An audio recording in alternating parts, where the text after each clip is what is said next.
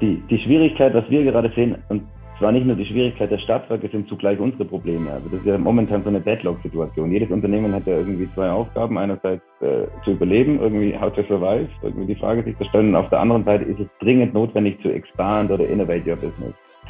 Und ähm, auch ohne jetzt die Energiekrise hätte sie, hätten sich Stadtwerke stark auf das Thema äh, Innovate oder Expand ähm, konzentrieren müssen. Jetzt haben sie natürlich äh, parallel eine Verteidigungs- oder eine Überlebensstrategie erstmal gefahren und ähm, das Thema kommt zu kurz. Ich glaube, das ganz große Problem, was uns alle trifft, ist einfach der berühmte Personalmangel. Die richtigen Leute zu finden, die auf der einen Seite Digitalisierung sprechen können, auf der anderen Seite aber auch so das Gefühl für ein kommunales Unternehmen haben. Was wir nur merken ist, neben dem ganzen Thema Strategie oder Geschäftsentwicklungsabteilungen kommen unsere Kunden und zwar ganz normal auf, auf Basis der, der Betreuer oder Bearbeiter oder Sachbearbeiter fachlich gar nicht mehr hinterher. Und ähm, wenn so ein klassisches IT-Haus hat, so ein Customer Care, also eine Serviceabteilung, ähm, die fragen äh, Nutzeranlage oder wenn irgendwelche Bug im System sind oder nehmen Calls oder Tickets auf. Mittlerweile müssen wir extrem stark ähm, fachlichen Support leisten. Hallo, ihr hört Timo Eckers von Utility 4.0, dem Business-Podcast über die Zukunft unserer Energiewelt. Moderiert von mir und mitinitiiert von Oliver Doleski, dem Autor des gleichnamigen Buches. Zu mir lade ich Menschen ein, die noch etwas vorhaben für eine klimapositive Energiewelt. Junge und alte GründerInnen aus Startups genauso wie aus Scale-Ups, dazu Innovatorinnen, Unternehmensentwicklerinnen, Klimamanagerinnen und Führungskräfte aus der neuen und alten Energiewirtschaft sowie aus Städten und Kommunen, in denen wir alle leben. Heute darf ich mit Dominik und Julian wieder einmal zwei Gäste in meinem Podcast begrüßen. Der eine ist der mit 35 Jahren aus meiner Sicht des bald 50-jährigen, noch relativ junge CEO der Wilken Software Group aus Ulm. Der andere ist Geschäftsführer der vom Vater gegründeten IVU Informationssysteme GmbH aus Norderstedt. Beide Unternehmen helfen Stadtwerken quasi schon seit Urzeiten mit robuster und moderner Software, um in den stark umkämpften und eng regulierten Energiemärkten bestehen zu können. Freut euch auf diese Folge mit dem Titel Große Klappe mit hanseatischer Zurückhaltung. Jo, also herzlich willkommen zu einer weiteren neuen Folge von Utility 4.0. Ähm, ich sitze hier zusammen mit Dominik und mit Julian und wir sind wieder in der IT-Welt unterwegs. Ähm, schon eine lange Historie hier im Podcast und ich freue mich heute, den Dominik von Wilken am Start zu haben, CEO. Oh. Und ähm, ja, sag ruhig, das war ein Hallo und schon ein kleines, zartes, oder? Ich grüße genau. dich. Ja. Moin. Und ähm, genauso dich, äh, Julian, von der IVU. Ähm, aus meiner ja, Heimathut äh, in Norddeutschland. Moin. Erstmal Moin zu dir auch. Genau, genau. Moin. cool, wir wollen heute sprechen über Wilken und über IVU, die ja mit Wilken auch ein bisschen was ähm, am Hut haben. Kommen wir alles noch drauf. Wir machen ein ganz ruhiges Gespräch und gucken, wo uns das alles so hinführt, wie wir es hier gewohnt sind. Ähm, Dominik, Julian, ich gucke ja immer, wie so der Tag war, wo ihr so herkommt. Was war dein Tag, Dominik, heute vorher? Du hast mich schon im Vorgespräch ein bisschen äh, reinblicken lassen. Wo kommst du gerade raus oder rein? Ich hatte heute einen, einen auch stressigen Tag, aber anders stressig. Ich war halt nicht so beruflich sehr aktiv. Ich hatte heute Morgen Einschulung meines mittleren Sohnes. Das ist wie alt? Also Einschulung im Moment müsste ich wissen. Äh, weiß ich nicht mehr. Sechs. Sechs, genau. Okay. Genau, mit sechs. Nö, Einschulung und dann Einschulungsfest. Und ähm, ich habe noch so ein Hobby, das habe ich gerade eine Stunde vor dem Podcast gemacht. Ähm, ich restauriere gerade einen alten Traktor selber. Okay. Und da war ich gerade noch ein bisschen am Schrauben. Also mal was ganz anderes. Ich glaube, die, diejenigen, die mich besser kennen, wissen das so, dass es so ein bisschen mein Ausgleich ist. Ja. Baumaschinen oder irgendwelche alten, alten Maschinen oder alten Hast du so einen Porsche, Porsche Trecker oder, oder da gibt es das so? Einen Fendt Fix 1 Dieselross. Okay. Und die reparierst du, mit denen fährst du dann auch ein bisschen durch die Gegend? Ja, reparieren wir mal und dann lackieren wir mal und dann für die Kinder immer was Cooles. Ich bin so aufgewachsen, so, ich wohne im Allgäu unten und sehr ländlich aufgewachsen und ja. ganz entspannt und weiß nicht, bei uns gehört es irgendwie so dazu. Finde ich cool. Sonst sagen die immer alle, ich komme aus 17 Meetings, bin jetzt ja, gerade genau. bei dir hier beim Podcast und gleich geht es weiter, obwohl Freitag ist. Ähm, Finde ich mal auch sehr sympathisch. Julia, du bist aber so einer, ne? Du machst Meetings vorher, nachher, oder? Was war heute dein Tag? Dann kennst du die IVU nicht gut genug. dabei. du bist jetzt alleine dort.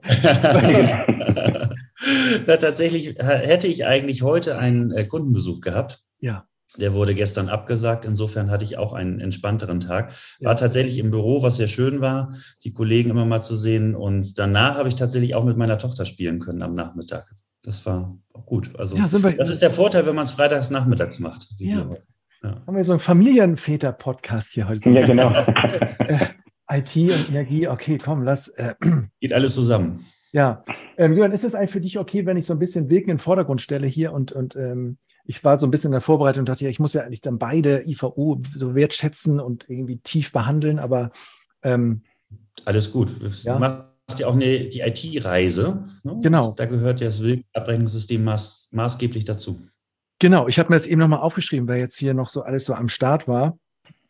Ähm, irgendwie fing das ja mal mit Power Cloud an, dann diese LyncTech, diese neuen, diese wilden, dann die SAP, ja, ähm, SIV, den Guido Moritz. Ihr kennt euch auch alle, ne? Diese Branche kennt sich, ne? Volker von, von Schleupen, ähm, alles eine. Ähm, mit Guido habe ich mal zusammengesessen in seinen ersten Wochen bei, bei SIV, da war zur Schulung bei BBH, ja. wie so die Energiewirtschaft funktioniert, neue Marktformate, da haben wir uns mal kennengelernt. Okay. Da war aber noch nicht klar, dass er dann der CIO wird. Okay. Und äh, wie ist das so? Ihr trefft euch auf Messen und dann ist immer so, jeder hat sein Spielfeld und alles ist cool oder, oder ist auch mal so ein bisschen, naja, das kleine Beef auch mal in, in, in der Kunde weggenommen? Gibt es auch so Sachen oder? Ja. Ich, ich glaube so beides. Also ähm, ich glaube, die Energiewirtschaft ist ja, ähm, ist ja ein Verdrängungswettbewerb. Also es ist ja nicht nur so, dass es noch teilweise wie in anderen Branchen viele Kunden gibt, die noch gar keine Softwarelösung haben und wo alle ganz aggressiv am Handen sind und gucken, wer als erstes dran ist. Ähm, es gibt immer, einmal springt ein Kunde darüber, manchmal ähm, gewinnt er wieder ein Kunde. Ich glaube aber mittlerweile haben wir alle gelernt, da ähm, sehr vernünftig miteinander umzugehen auf den Messen, eigentlich sich ähm, sehr partnerschaftlich zu begegnen. Und wir haben ja sehr häufig Kontakt in Projekten, selten jetzt auf, auf C-Level-Ebene, aber ich glaube, die Projektmannschaften kennen sich, weil da geht es ja um Migrationen, da geht es um genau. Schnittstellen, da geht es um Übergänge etc. Also von dem her, mir ist keiner bewusst, wo es wirklich so ein, ein, ein Beef gibt oder so. Ja. Aber alle sind sich so ein bisschen einig, dass man SAP kann man schon ein bisschen was abknabbern, habe ich so den Eindruck. Ne? Volker will angreifen, bei euch auf der Seite ist auch so, kommt doch rüber hier von ISU und so. Ne? Aber fair enough, so ist halt das, das Game. Ne? Ähm, nicht nur SAP. Sondern auch? Power Cloud, LinkTech, alle. Ja, aber die fangen ja gerade erst an. Also LinkTech, die sind ja gerade, der Lux ist ja gerade erstmal so ein bisschen auf der Lauer. Ne? Aber, aber man muss ja alle im Blick haben, ne? wie es ist in der Natur. Ähm, okay, Dominik, jetzt ähm, Erzähl doch nochmal, wie bist du? Du bist jetzt CEO bei, der, bei, bei Wilken, ne? Und du bist ja auch, an, ähm, auch äh, jetzt nicht mega alt, ne? Bist du, oder? In, in welchem? Ich bin jetzt am 35. nächsten Monat. Ja, okay. Also Mitte 30. Ähm, wie ist es ich dahin gekommen? An, genau. Ich habe mal angefangen als Wirtschaftsinformatiker, also ich habe Wirtschaftsinformatik studiert. Mir hat man so nach, ich glaube, nach meinen ersten drei Studienmonaten irgendwie erklärt, dass ich für die Entwicklung nicht ganz so geeignet bin weniger ähm, skills-technisch, glaube ich, sondern ich war, ich war in so einer ganz klassischen äh, Kaffee, Zigaretten, Pizza, äh, Visual Fox Pro Entwicklung, also noch wirklich nicht mal Java oder .NET zu der damaligen mhm. Zeit, sondern wirklich noch äh, Oldschool. Und ich habe alle mal abgelenkt, weil ich immer gesagt habe, müssen wir doch anders machen, da könnten wir doch angreifen, wenn wir das entwickeln können, dann könnten wir. Und ich war immer so quirlig und bin dann relativ früh ins Consulting gewechselt, Softwareberatung und zwei Studien gemacht, Business Process Management und war dann viel unterwegs in der Sozialwirtschaft, also ganz andere Branche eigentlich. Ähm, also als Kinderdorf sehr viel unterwegs gewesen Richtung Prozessanalysen und diese mhm. Einrichtungen. Was hat man da für einen Prozess bei so einem SOS Kinderdorf? Gibt es da so? Gut, da geht's. Ähm, wir sprechen nachher vielleicht noch von CTS oder von Prozesskostenoptimierung. Das ja. hatten die ganz groß. Bei denen ging es einfach, wie kann man die Prozesse ideal konzipieren und auch realisieren, dass mehr Zeit für die Betreuung von den Bewohnern bleibt.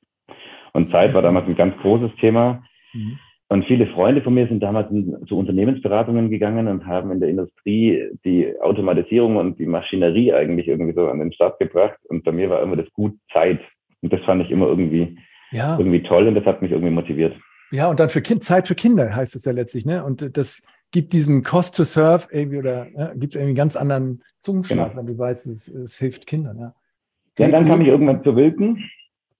Ähm, vor Wann war das? Jahren also Anfang 2014 war das. Okay, in welcher Situation war das da? Das ist ja Familienunternehmen aus den 70ern. Ja, ich kam damals auch quasi von so einem Mittelständler, der feindlich übernommen wurde von einem großen Konzern im Gesundheitswesen. Und das war wirklich in der Tat so eine, also da habe ich so Konzern mal zwei Jahre richtig mitgekriegt und so wirklich so gesamtes Mittelmanagement raus, komplett neu aufgebaut, harte Prozesse und Strukturen eingeführt. Und ähm, damals war ich schon mit 3, 24 in Leitungsposition und bin dann gewechselt zu Wilken. Und in der Tat, ich kannte den Volkert Wilken gar nicht so richtig. Ich wusste auch, glaube ich, zum Zeitpunkt damals, als ich gewechselt bin, gar nicht unbedingt, ob es den Wilken gibt. Also mal ganz hart so formuliert. Ob das, ob das eine Familie ist oder nur ein Name? Oder? Man wusste schon, aber ob der jetzt aktiv ist oder so. Ja, ja und weil der Hintergrund war damals, Wilken war mit sechs, sieben weiteren operativen Gesellschaften am Markt und ich habe nicht in der Kerngesellschaft angefangen, sondern in einer anderen Gesellschaft. Und da gab es ja auch andere Kunden, Lufthansa Group, Aldi und so weiter, Noveda, Hilti, Baumaschinenhersteller, also auch andere Branchen. Und habe aber sehr schnell den Volker Wilken kennengelernt und wir beide haben es hat einfach gepasst. Wir haben eine sehr, sehr innige Beziehung gehabt, also nicht nur beruflich, sondern auch privat und dann sehr, sehr gut kennengelernt. Und du warst persönlicher Referent, habe ich irgendwo auch gelesen, ne? Also auch mal, genau, und dann halt von über Geschäftsbereichsleitung, dann Referent, Vertriebsleitung, Geschäftsführung, Vertrieb, Geschäftsführung, Beratung und dann CEO-Position. Okay. Und es war so nicht so eine berufliche Beziehung irgendwann, sondern das, irgendwann ist dann mal so eine, ja, wahrscheinlich kann man schon, CISO und CIFA, das nicht ganz das richtige Wort, aber ähm, schon eine sehr, sehr innige Beziehung und so hat sich das entwickelt bei uns. Okay. Und du fühlst dich der Familie auch noch verbunden jetzt heute eigentlich? Ja, total, total, ja. ja. Okay. Ähm, wir gehen gleich weiter. Aber ich jetzt nochmal kurz nach vorne springe. Du bist aufgewachsen auch im Allgäu da unten? Bist du wirklich da groß geworden? Hast du gesagt, auf dem Träger vielleicht auch, stelle ich mir so vor, so eine, so eine Landjugend ist das? Oder? Total so, ja. Genau. Also auf dem Dorf, auch heute noch irgendwie 700, 800 Einwohner. Aha. Und ähm, alle Große Familie bei dir? Nee, gar nicht. Ich glaube, ich bin der Einzige hier, der eine ganz kleine Familienverwandtschaft hat. Ja. Und okay. ist ja auf dem Dorf meistens so, Geburtstage sind ja richtig Leute da, das ist ja nur die Verwandtschaft, das ist bei uns nicht so. Also da sind wir noch sehr schnucklig klein. Und wenn ich dich jetzt gar nicht kenne, was, was, was würdest du mir sagen, was müsste ich über dich wissen, was mir helfen würde, mit dir klarzukommen? Hm. Ich bin jemand, der, also ich bin immer in Bewegung. Ähm, ich bin immer, also ich sehe viele Ideen, ich bin, glaube ich, sehr kreativ. Ähm, ich habe so ein Lebensmotto. Einmal irgendwie, dass man ich, ich werde mich niemals für Karriere oder für irgendwelche Themen ähm, nie verbiegen. Also ich habe immer meine Meinung und die versuche ich auch zu vertreten.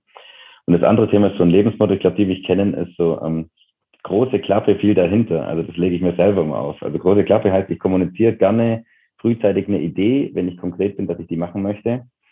Und alle sagen, ja, jetzt warten wir mal ab. Aber wenn ich sowas kommuniziere, dann also beiße ich mich schon fest. Und ähm, ich mag den Druck, dann liefern genau. zu müssen. Okay, das kann ich gut nachvollziehen. Ne? Man, man, man sagt einfach, ein Event macht, ne? oder man hat ein Datum, haut man raus, da liefere ich. Und dann, äh, ja. ja. genau, kann ich gut nachvollziehen. Cool. Gehen wir alles noch ähm, im Detail weiter durch. Julian, wann bist du denn dazugekommen? Wie hast du Wilken kennengelernt? Den Dominik kennst du jetzt, aber du kennst ja auch noch die ganze Geschichte noch mehr und länger, oder? Mhm. Ja, familiär bedingt bei mir. Äh, mein Vater ist seit über 40 Jahren in der Energiewirtschaft tätig, also Software für Energie. Ja. Ähm, hat in den 70er Jahren beim damals, ich glaube sogar weltgrößten Software- und Hardwareunternehmen der NCR Corporation gearbeitet, war da Vertriebsleiter und damit war irgendwie Energie, damals auch noch die, die Kommunalunternehmen, aber Energie im Wesentlichen mit Software bedingt eigentlich schon immer Teil meiner Familiengeschichte so ein bisschen. Ja, und, und dann haben sich, also die Eltern, also dein Vater hat dann den, ähm, den, Ernst, den Ernst Wilken schon gekannt, quasi. Ja, klar. Ja. Und zusammengearbeitet auch schon damals? Ja, genau. Also kann man vielleicht ein bisschen mehr noch die, die Gesamthistorie mal zusammenbringen. Äh, mit unserer großen Kundengruppe zusammengefasst in der VU AGE ähm, einen der größten und längsten Zusammenschlüsse von softwarebedingten ähm, Anforderungen von, von Stadtwerken, jetzt auch über 40 Jahre. Die haben sich ähm, im Rahmen der Liberalisierung der Ende der 90er Jahre umgeschaut, welche Software eigentlich damals so State of the Art oder ganz neu war, mit modernen Programmiertechniken, Softwareumgebungen und eigentlich die, die damals 120 Stadtwerke in die neue IT-Welt, die 2000er Jahre führt hat man sich ganz viele Projekte angeschaut. Von RWI gab es noch so ein Kiox-Projekt, Schleuten genau. war damals dabei mhm. und, äh, und so weiter und so fort. Und da war Wilken tatsächlich so, aus zumindest unserer Sicht und der Kundensicht das Unternehmen, was die modernste Software mit dem Energy an den Start gebracht hat. Ich glaube, damals waren es drei oder vier Unternehmen, die es eingesetzt haben. Ja. Und so sind wir mal dann zu Wilken gekommen mit 120 dazu. Okay, also ganz frühe Zusammenarbeit. Also wenn, wenn du jetzt Dominik der Ziehsohn bist und du bist der Sohn, da ist es ja also äh, zwei Söhne, die über ihre Väter quasi schon in diese Energiebranche mhm. äh, gekommen sind und auch schon Wollte das nur nie machen früher. Also nee? im Studium habe ich mir geschworen, niemals Energiewirtschaft. Das war. Okay. Und warum? Ich fand es damals nicht so spannend. Also es ja. war halt Abnehmerabrechnung und Co. Und wenn man dann so ein bisschen, ich habe ja auch Wirtschaftsinformatik studiert und da sind irgendwie viele der, der Techniken, die wir heute im Einsatz haben, waren damals so im Studium drin und wir haben damals davon gesprochen, ja, wir führen jetzt Java-Software mit COBOL-Oberflächen nicht mehr ja. ein und so. Ähm, das war nicht so das, das Lebensmotto von Anfang an. Und bei dir, Dominik, du wolltest auch was sagen, gerade so äh, Energiebranche war es Ja, Ener Energiebranche erstmal nicht. Ich habe sie dann sehr schnell kennengelernt. Was ich mega spannend finde, ist ja, wir haben ja vorhin über Schnelligkeit gesprochen und Innovation gesprochen und ähm, das, das macht schon richtig Spaß. Was ich sagen wollte ist, wenn man so guckt, Wilken wird bald 45 Jahre alt, IVU klassisch eigentlich auch über 40 Jahre, Partnerschaft äh, mittlerweile knapp 25 Jahre. Also wir haben, glaube ich, vor drei Jahren auf der E-World 20 Jahre Partnerschaft um 20 Jahre verlängert. Also, also wer unterschreibt mal einen 20-Jahres-Vertrag? Also ist ja irre. Und ich glaube, was wir beide, deswegen sind wir auch irgendwie auch zu dritt heute hier zusammen, schon echt gut hingekriegt haben, ist einerseits diesen Generationenwechsel. Aber, und Wilken ist kein Unternehmen, was jetzt 50 äh, Partner hat und x Systemhauspartner hat, sondern schon sehr ausgewählt, weil uns. Ja, so sechs Stück, oder? Ne? So IVU, da gibt es da noch ein paar Logos, die ich dann noch daneben sehe als Implementierungspartner, oder? Ja, ich glaube, es gibt, es gibt Implementierungspartner, da gibt es natürlich noch Technologiepartner. Okay, ja. Also das, das kann man schon so sagen. Aber was uns bei allen eint und was die IVU schon wirklich mit uns gemeinsam als, als Vorbild gemacht hat, ist so eine echt tiefe, tiefe Verbundenheit, eine, eine Partnerschaft und eigentlich auch eine Freundschaft, die uns verbindet. Mhm. Und das hilft extremst im Alltag. Also auch wir haben Eskalationen, aber ähm, die regeln wir dann anders. Also, ja. ja. Okay.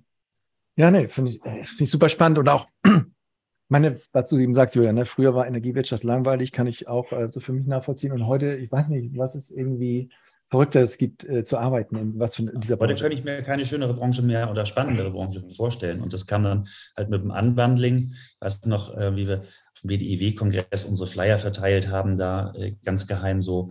Äh, Angela Merkel kam damals und dann haben die Sicherheitsleute wieder weggeräumt und so. Da waren wir irgendwie auch mal so anders.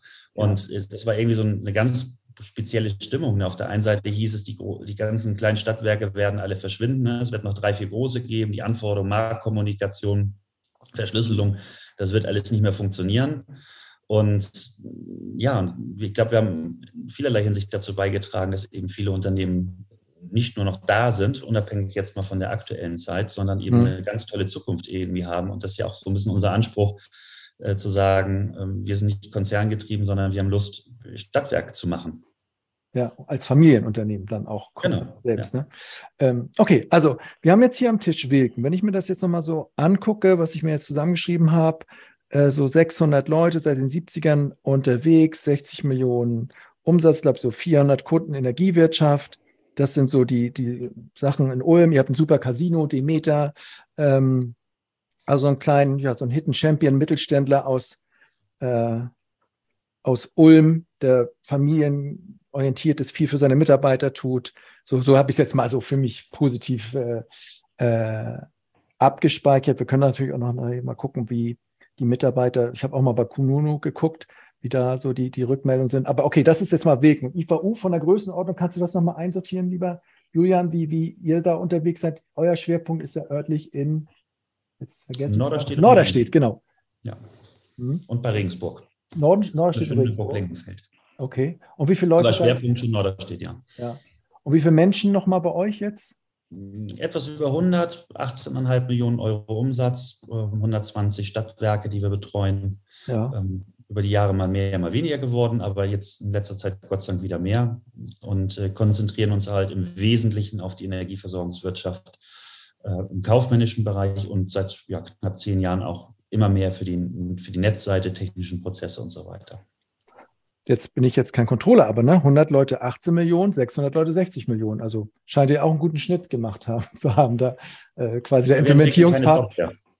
Ja, okay, das ist so Dienstleistungsgeschäft, so mehr. Ja, ja, aber. Wir reichen ja einen schönen Teil an Wilken weiter. ja. okay. Gut. Direkte Frage mal, lieber Dominik, im Moment müssen ja die EVUs da draußen jeden Tag neue Tarife raushauen. Und ähm, wie schnell geht denn das eigentlich mit so einer Wirkensoftware? Kann, also kann ich da jetzt so einen Tarif innerhalb einer Stunde anpassen, auch mit Gasumlage, ohne Mehrwertsteuer so, Mehrwertsteuer so? Jetzt mal Real Talk, also so. Äh, ist es, wenn ich da auch Kunden fragen würde, jetzt habe ich jetzt nicht gemacht, aber. Ja, rhetorische Frage erstmal. Also ich würde sagen, ja. Also ich würde nicht sagen, sondern es ist so. Also, aber du sprichst ja schon einen der, der Benefits, äh, glaube ich, der, der Wirkengruppe an. Und das ist ja das, wir kommen ja klassisch so aus diesem, diesem Core, das Thema Billing, ERP, werden wir vielleicht nachher noch sprechen, wie wir groß ja. geworden sind, auch in anderen Branchen. Und wir kamen irgendwann mal an diese Entscheidung, was machen wir im Bereich CRM, was machen wir im Bereich Vertrieb, ähm, Tarife, jetzt kommt ja das ganze Thema Dynamisierung, dynamische Tarife und so weiter, mhm. Umlagen. Ich glaube, damals haben wir einen sehr, sehr smarten Move gemacht, der uns heute äh, extrem gut in die Karten spielt. Und das war dieses äh, Kundeninformationscockpit reinzuspielen. Das ist, das Sprache unsere Kunden kennen das alle unter dem Kick. Das mhm. ist wirklich ein voll integriertes CRM, was am Billing-Bereich komplett angedockt ist. Also nicht, dass äh, ich, ich einen Drittpartner brauche, sondern das liefern wir einfach im Standard mit. Und das hilft uns natürlich schon ganz toll über alle Sparten hinweg, sauberen Geschäftspartnerklammer, sehr flexibel, sehr agil und vor allem sehr, sehr schnell entweder neue Tarife zu erstellen, neue Tarife rauszuschicken, neue Tarife zuzuordnen, Gasumlagen zu erstellen. Und das ist, ich glaube, der Julian kann es nachher gleich erzählen, das war, glaube ich, die Highlights der letzten drei bis sechs Monate nochmal, wenn wir in sehr großen Ausschreibungen gekämpft haben. Hast du vielleicht auch in der Presse gesehen oder ich glaube, die IVU wird es auch demnächst publizieren dürfen. Ähm, das waren sehr große Mehrwerte bei diesen Kunden, einfach hier sehr schnell zu sein und wir wollen es nicht immer nur Preiswert nennen, haben wir gestern drüber geschmunzelt, sondern sicherlich Preis. Ich glaube, wir sind nicht im Low-Price-Segment als Wirken unterwegs, aber auch das Thema Wert. Also wenn wir später von Kosteneffizienz und Geschwindigkeit sprechen, ist es ein ganz, ganz hoher Benefit und ein USP, den die Wirkengruppe hat. Und aber meine These, also Julian, kannst du ja auch gleich kurz was dazu sagen. Du bist ja auch vielleicht noch ein Stück näher dran an den Kunden. Also ne, du bist ja so das Bindeglied dann auch. Aber so meine These ist, wenn sich ein CRM-System oder wenn man sich aus dem Abrechnungssystem herausentwickelt, hast du ja nicht automatisch diese Stichworte wie Flexibilität drin und, und schnelle Reaktion, sondern sicher, Batch und ne, ruhiger Dampfer und nicht schnelles CRM-Frontend. Ja. Ähm, das, das ist meine Assoziation, wo ich sage, ja, man kommt aus der Abrechnung und macht was woanders. Wahrscheinlich wird er noch ein bisschen Ballast mitschleppen ist richtig. Deswegen ist es ja auch ja, wie ein eigenes Modul am Anfang entwickelt worden, mhm. inklusive Workflow Engine dabei, wo sich unsere Kunden wirklich grandios hunderte von Workflows selbst designen, Preisanpassungen schreiben, äh, nicht nur die schreiben, sondern den ganzen Prozess dahinter, Kundenanlage voll automatisiert durchführen. Da sind dann die, die Web-Services angedockt äh, vom Online-Portal, sodass seit 2007 haben wir das, glaube ich, das durchläuft und äh, stetig weiterentwickelt wird. Und das ist eigentlich eine, eine, schöne Sache, dass unsere Kunden auch von Anfang an selbst in der Lage sind, diese Themen äh, zu beherrschen, ohne dass sie jetzt ein Berater-Know-how erstmal benötigen. Und ähm, der Vorteil ist einfach, ich habe einfach diesen sauberen Stammdatensatz, wo ich mich nicht drum kümmern muss, kommt, aus welchem System kommt der, äh, passt die Kundennummer und so weiter zusammen. Und das Ganze ist ja auch über die Jahre dann auch noch in die Netzseite gewachsen, nennt sich dann Netzakte, ganz klassisch dabei, aber dass ich ein Netz-CRM dabei habe und der Kundenservice-Mitarbeiter, der vorne steht oder auch das Portal hat einfach einen wirklich super sauberen Datenbestand dabei. Und das ist eigentlich die, mhm. die Sicht. Und was ja auch im Podcast schon immer mal äh, ein bisschen besprochen wurde, war ja die Seite, komme ich vom Zählpunkt oder vom Vertrag oder vom Kunden her? Und das ist eigentlich das Spannende an diesem System, dass es das verbindet, also die Kundenseite in den Vordergrund stellt und hin die Abrechnungsprozesse einfach mitbedient. Und das macht wirklich Freude. Also wir können jetzt hier festhalten und dann können wir das ja auch so senden. Also ich kann jetzt auch Timo Eggers, der jetzt nicht mega geschult ist, aber ich könnte auch in einer Stunde so einen Tarif ändern und den live schalten, sodass er auf allen Medien und überall da, wo er gebraucht wird, dieser neue Preis dann äh, durch ähm, repliziert ist. Genau. Wollen sich Leute melden hier im Feedback, liebe Hörer und Hörerinnen, wenn das nicht so ist? Wir können das klären. Können wir das so eine ja. Wette machen, so eine Challenge danach machen, wie, was die, welche Auswirkungen das dann hat, wenn du einen Tarif einfach rausschickst, das ist eine andere Sache. Ja, ja, klar. Ähm, aber so die reine Möglichkeit.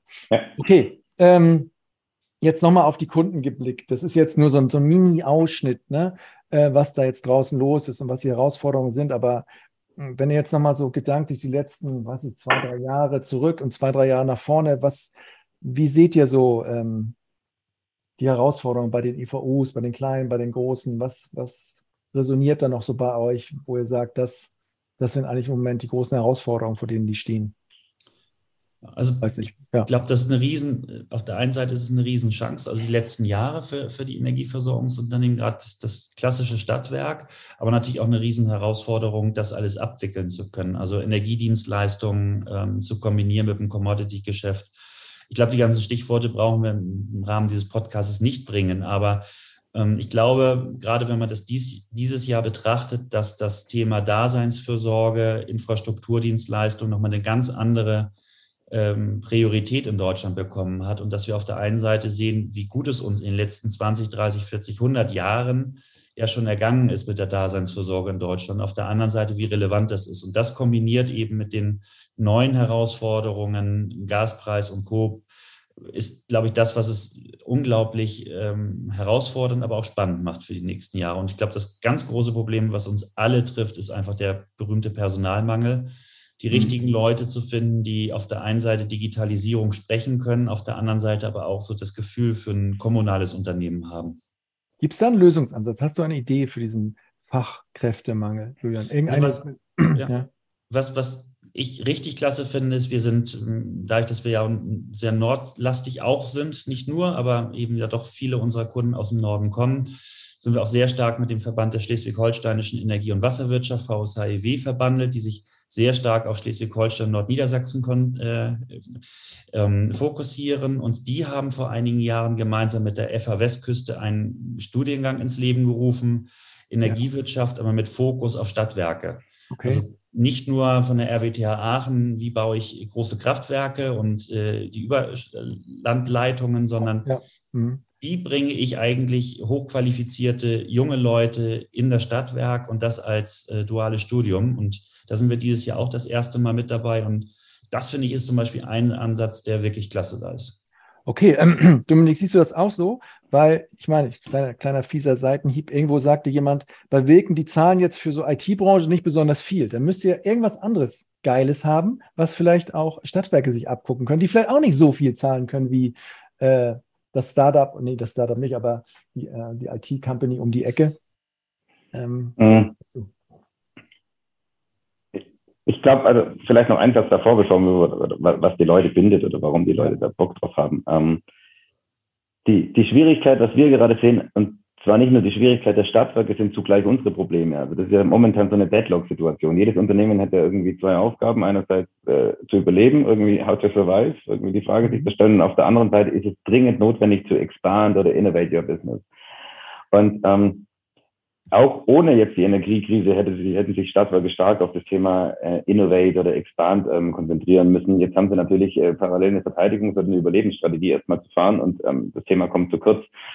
Dann haben wir so klassische Wirtschaftsunternehmen, wie wir das sind, die haben es natürlich etwas komfortabler, weil wir sagen, da gibt es eine Business Development Abteilung und eine Geschäftsentwicklung und da gibt es Menschen, die mhm. wirklich dafür abgestellt sind, nur sich um solche Themen zu kümmern.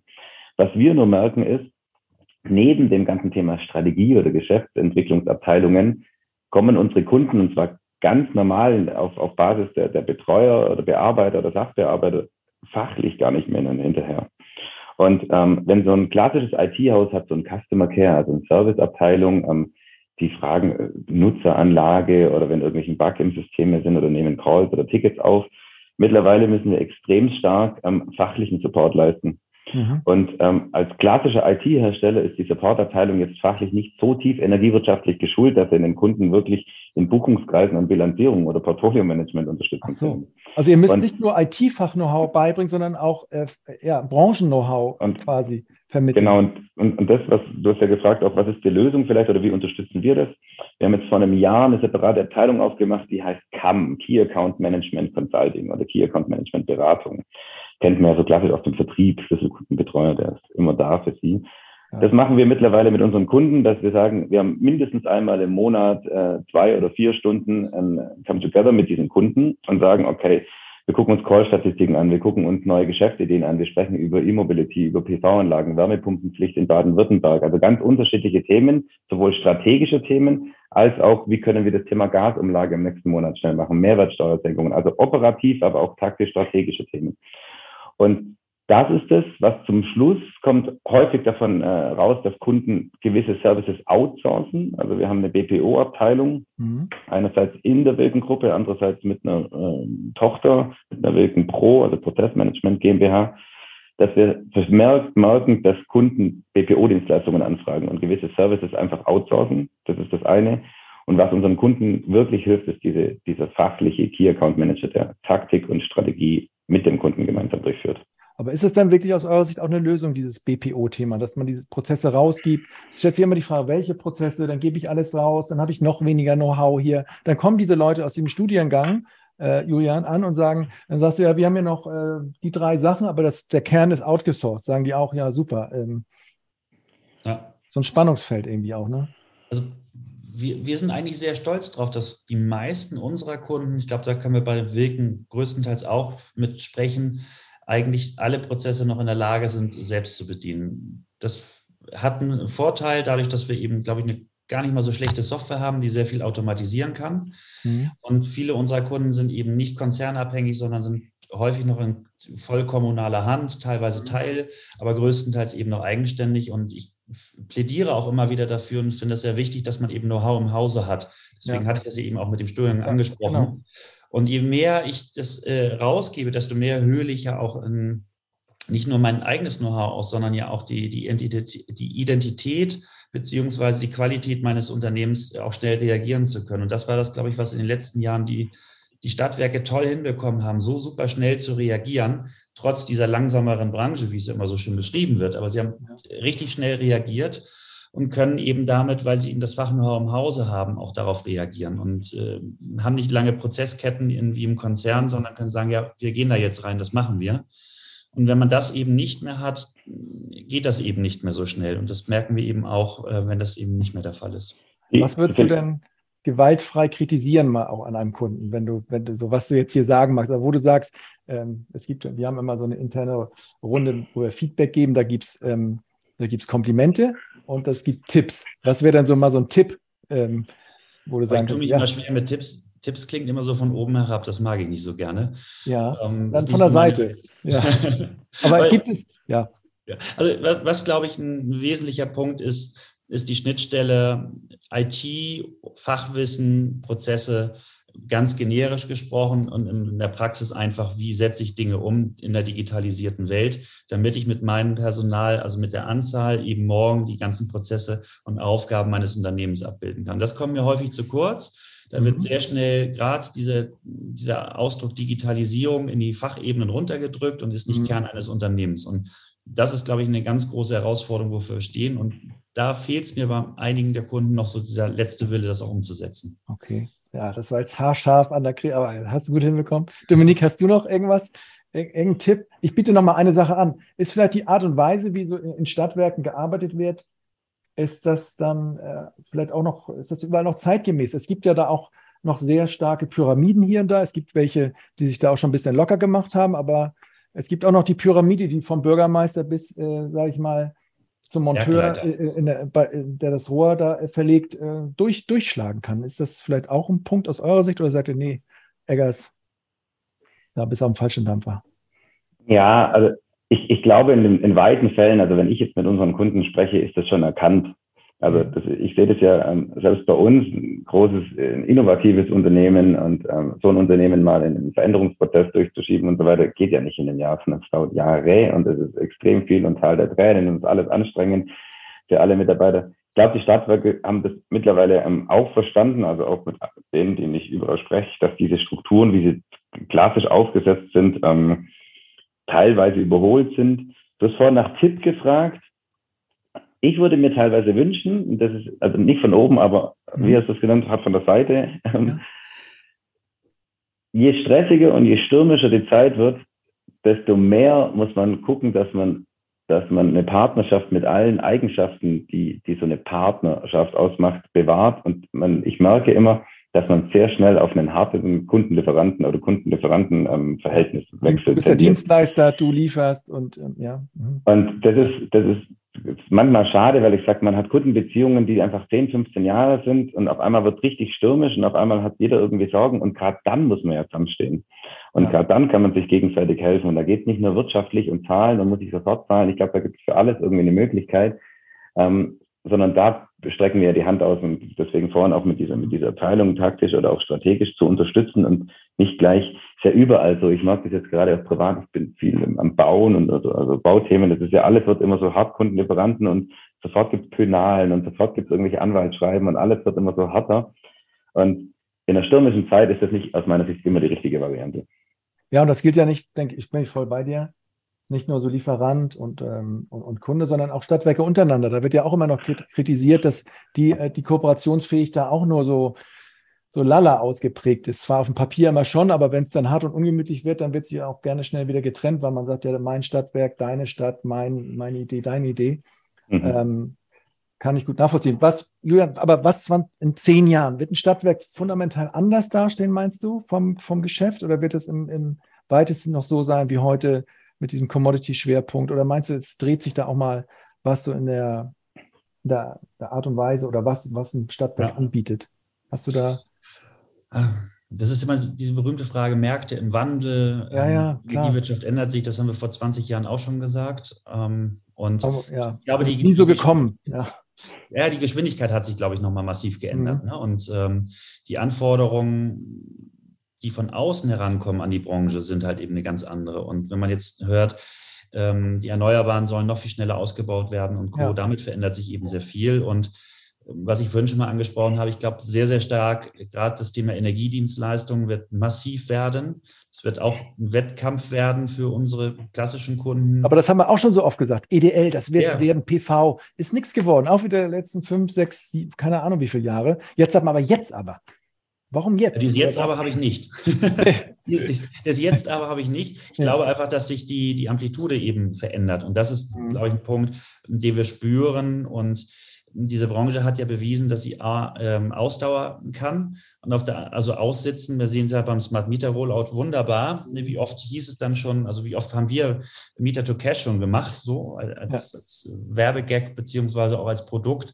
Mhm. Und wir sehen ja, was es bedeutet, wenn wir eben keine Smart Meter gerade haben. Wie oft müssen die Kunden dieses Jahr runterlaufen zum Ablesen und die ganzen anderen äh, bilanziellen Themen dahinter. Also das ist schon ein Punkt, aber ich glaube, energiewirtschaftlich wird sich eine Menge, Menge ändern, damit eben auch die Anforderungen gerade im Netzbereich das abzudecken. Die, die Flexibilisierung dabei, die wird immer kleinteiliger. Es kommen immer mehr E-Autos rein und Co. Das ist ja nichts, was Neues.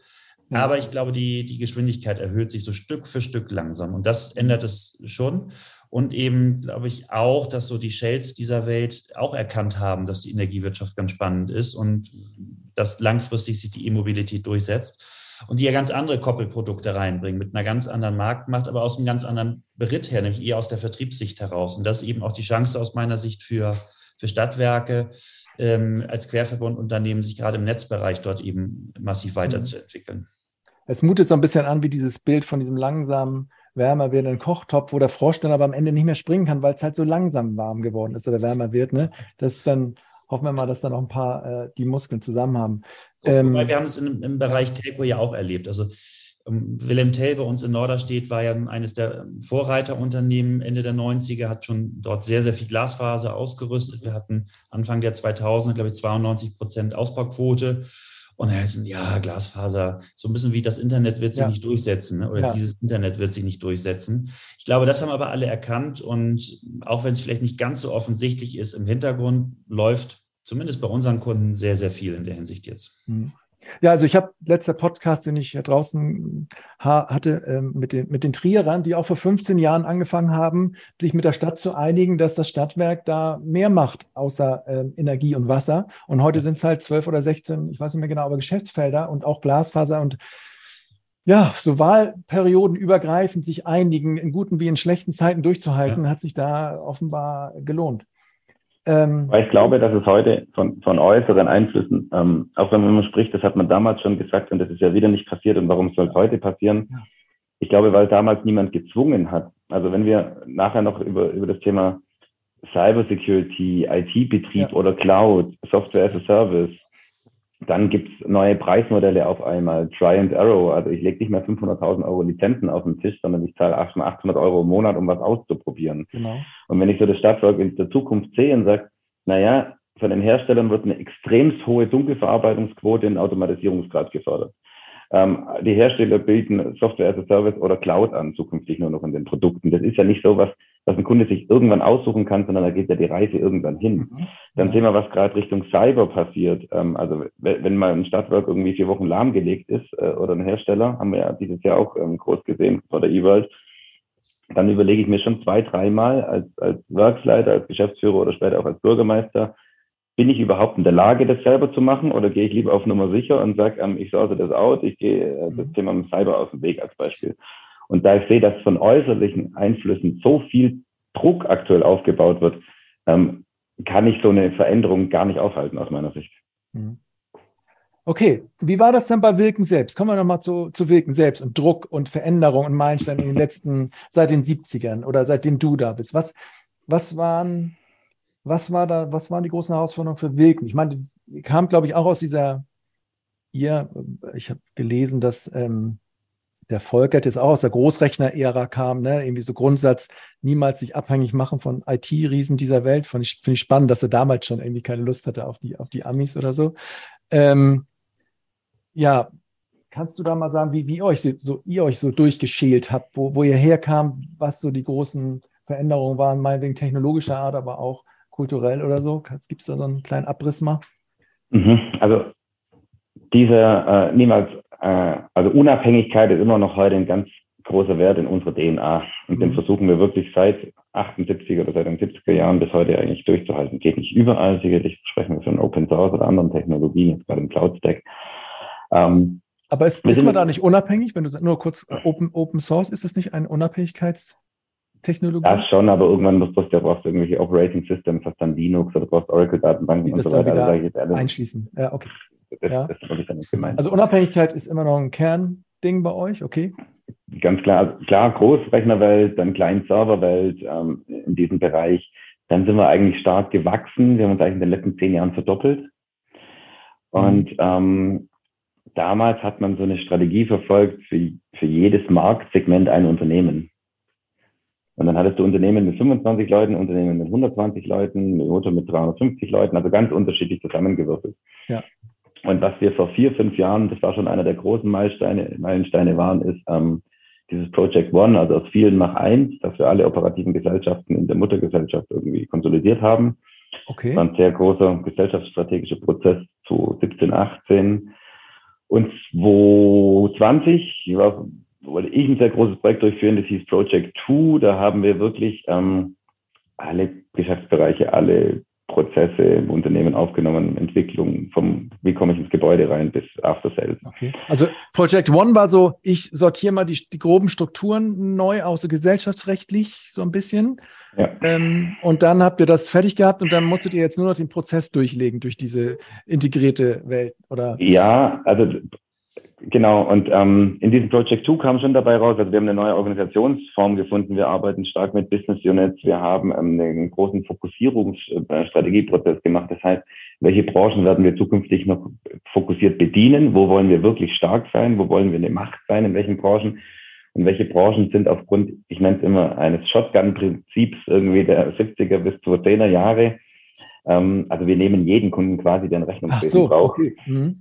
Das war ähm, also ich erkläre das ja im Unternehmen, kennt ja jedes Unternehmen so, schießt mit der Shotgun in den Wald und irgendjemand fällt dann um und dann ist ja, das ein Kunde. Das ist, ja, das ist ja meine Branche. So. das, das, und deswegen werden wir sehr breit aufgestellt von den Branchen. Und deswegen haben wir uns sehr, sehr stark fokussiert mittlerweile. Das war schon einer dieser Meilensteine ähm, organisatorischer Art. Das zweite Erzähl doch Thema, mal, darf ich, Dominik, ja. wie, wie, mit wie vielen Branchen seid ihr gestartet oder was? Also das ist ja super spannend bei euch, wie breit mhm. das ist. Branchen oder Marktsegmente, ich denke mal so sieben bis acht. Heute noch auch? Nein, heute sind es vier. okay, das war eine, eine Halbierung quasi, die ihr da durchgeführt habt in diesem Projekt. Genau. One oder Two. Ähm, genau. Und welche sind es jetzt heute noch? Also, ähm, wo seid ihr in der Macht? Energie, nehme ich mal an. Hauptfokusbranche ist Energie, also Versorgungswirtschaft, ja, Energiewirtschaft. Ja. Okay. Und dann gibt es diesen, diesen klassischen Healthcare-Stack. Also man könnte zwei große Units zusammenfassen. Und Healthcare ist für uns alles, was die Kirchen betrifft, was die Sozialwirtschaft, also Kirche und Soziales. Dann sind die Krankenkassen, GKV, gesetzliche Krankenversicherer. Ja. Da haben wir einen sehr, sehr großen Marktanteil, also über 90 Prozent. was so eine AOK nutzt Wilken oder was? Ja, AOK, AOK Bayern ist noch SAP-Kunde. Ja, aber? Oder, oder die Barmer, aber die, die ganz klassischen, die man kennt und die, die kleineren Kassen, kleinen bis mittleren Kassen, bis auf die fünf ganz großen, sind alles Wilkenkunden. Mhm. Und ähm, dann haben wir den Bereich Kassenärztliche Vereinigungen, Kassenzahnärztliche Vereinigungen. Da haben wir Marktanteile so um die 75 Prozent wachsend. Also auch ein sehr, sehr großer Marktanteil mhm. in diesen Bereichen. Und was ist der gemeinsame Nenner von diesen Dingern? Wo ich, also, was, warum soll Wilken jetzt überall? Also, ihr hättet ja auch, auch auf eins fokussieren können oder richtig, also, was ist da? Ja, die Frage steht ja immer hinsichtlich, verzettelt sich das Unternehmen nicht? Ja. Die sind ja, wollen ja überall auf allen Hochzeiten tanzen und wie soll das überhaupt entwicklungsseitig funktionieren? Und Risiko. Ja das, ne? ja, das eine Thema ist, man hat mehrere Standbeine, klar. Ähm, das ging aber gar nicht. Die Sache war, wir kommen aus einer Branche und alle haben erstmal die Basis, das Thema äh, ERP-Rechnungswesen. Und grundsätzlich ist es egal, ob das jetzt eine Krankenkasse ist, ob das ein Energieversorger ist, eine Finanzbuchhaltung, eine Anlagenbuchhaltung. Jeder muss eine Rechnung schreiben können. So. Jeder muss eine Rechnung schreiben und jeder hat irgendwie vielleicht eine okay. Mavi, manchmal ein bisschen ausgeprägt oder nicht. Das war so die, diese, diese ja, Basis. Klar. Mhm. Und das zweite Thema ist alles, was Billing betrifft. Also das Billing war dann hauptsächlich in der Energiewirtschaft, Abrechnung, aber wir können Ärzte abrechnen, wir können ähm, äh, Energieversorger. Das sind separate Module, da hast du recht. Ja und was wir jetzt alle Add-on-Produkte, die wir entwickelt haben, und jetzt geht auch so diese Strategie auf, es gibt eigentlich keine Produktlinie der Wirkengruppe, die nur in, in einer Fokusbranche einsetzbar ist. Wir machen seit 20 Jahren im Tourismusbereich Dialogmarketing. Mhm. E-Mails, WhatsApp, mittlerweile Social Media Marketing und so weiter. Mhm. Auf einmal stellen die Energieversorger fest oder mittlerweile auch die Kirchen, haben wir vorhin kurz drüber gesprochen, Kundenbeziehungsmaßnahmen, Kundenbindungsmaßnahmen, das heißt Rückholkampagnen, wenn ich eine hohe Rechnung kriege oder Neukundenmaßnahmen. Also auf einmal haben wir ein Modul, was in allen anderen Branchen eingesetzt werden kann. Kirche macht Fundraising mit diesen Modulen. Jetzt haben wir das Thema Nebenkostenabrechnung aus der Energiewirtschaft, völlig normal. Ähm, jetzt schaut man sich den deutschen Markt an, dann ist nicht das Versorgungsunternehmen die größte Wohnungswirtschaft, sondern einfach eine Kirche, die größte Immobilienmakler Deutschlands. Ja. Auf einmal führen wir Heiz- und Nebenkostenabrechnungsmodule und Energieabrechnungsmodule in der Kirchenbranche ein. Okay, da gibt es also Module, die sich in den unterschiedlichen Branchen halt unterschiedlich stark gefragt sind, nochmal, sage ich mal. Und, und ja. ihr profitiert dann äh, hier und da davon, dass ihr sagt, ja, das kommt jetzt auch in einer anderen Branche.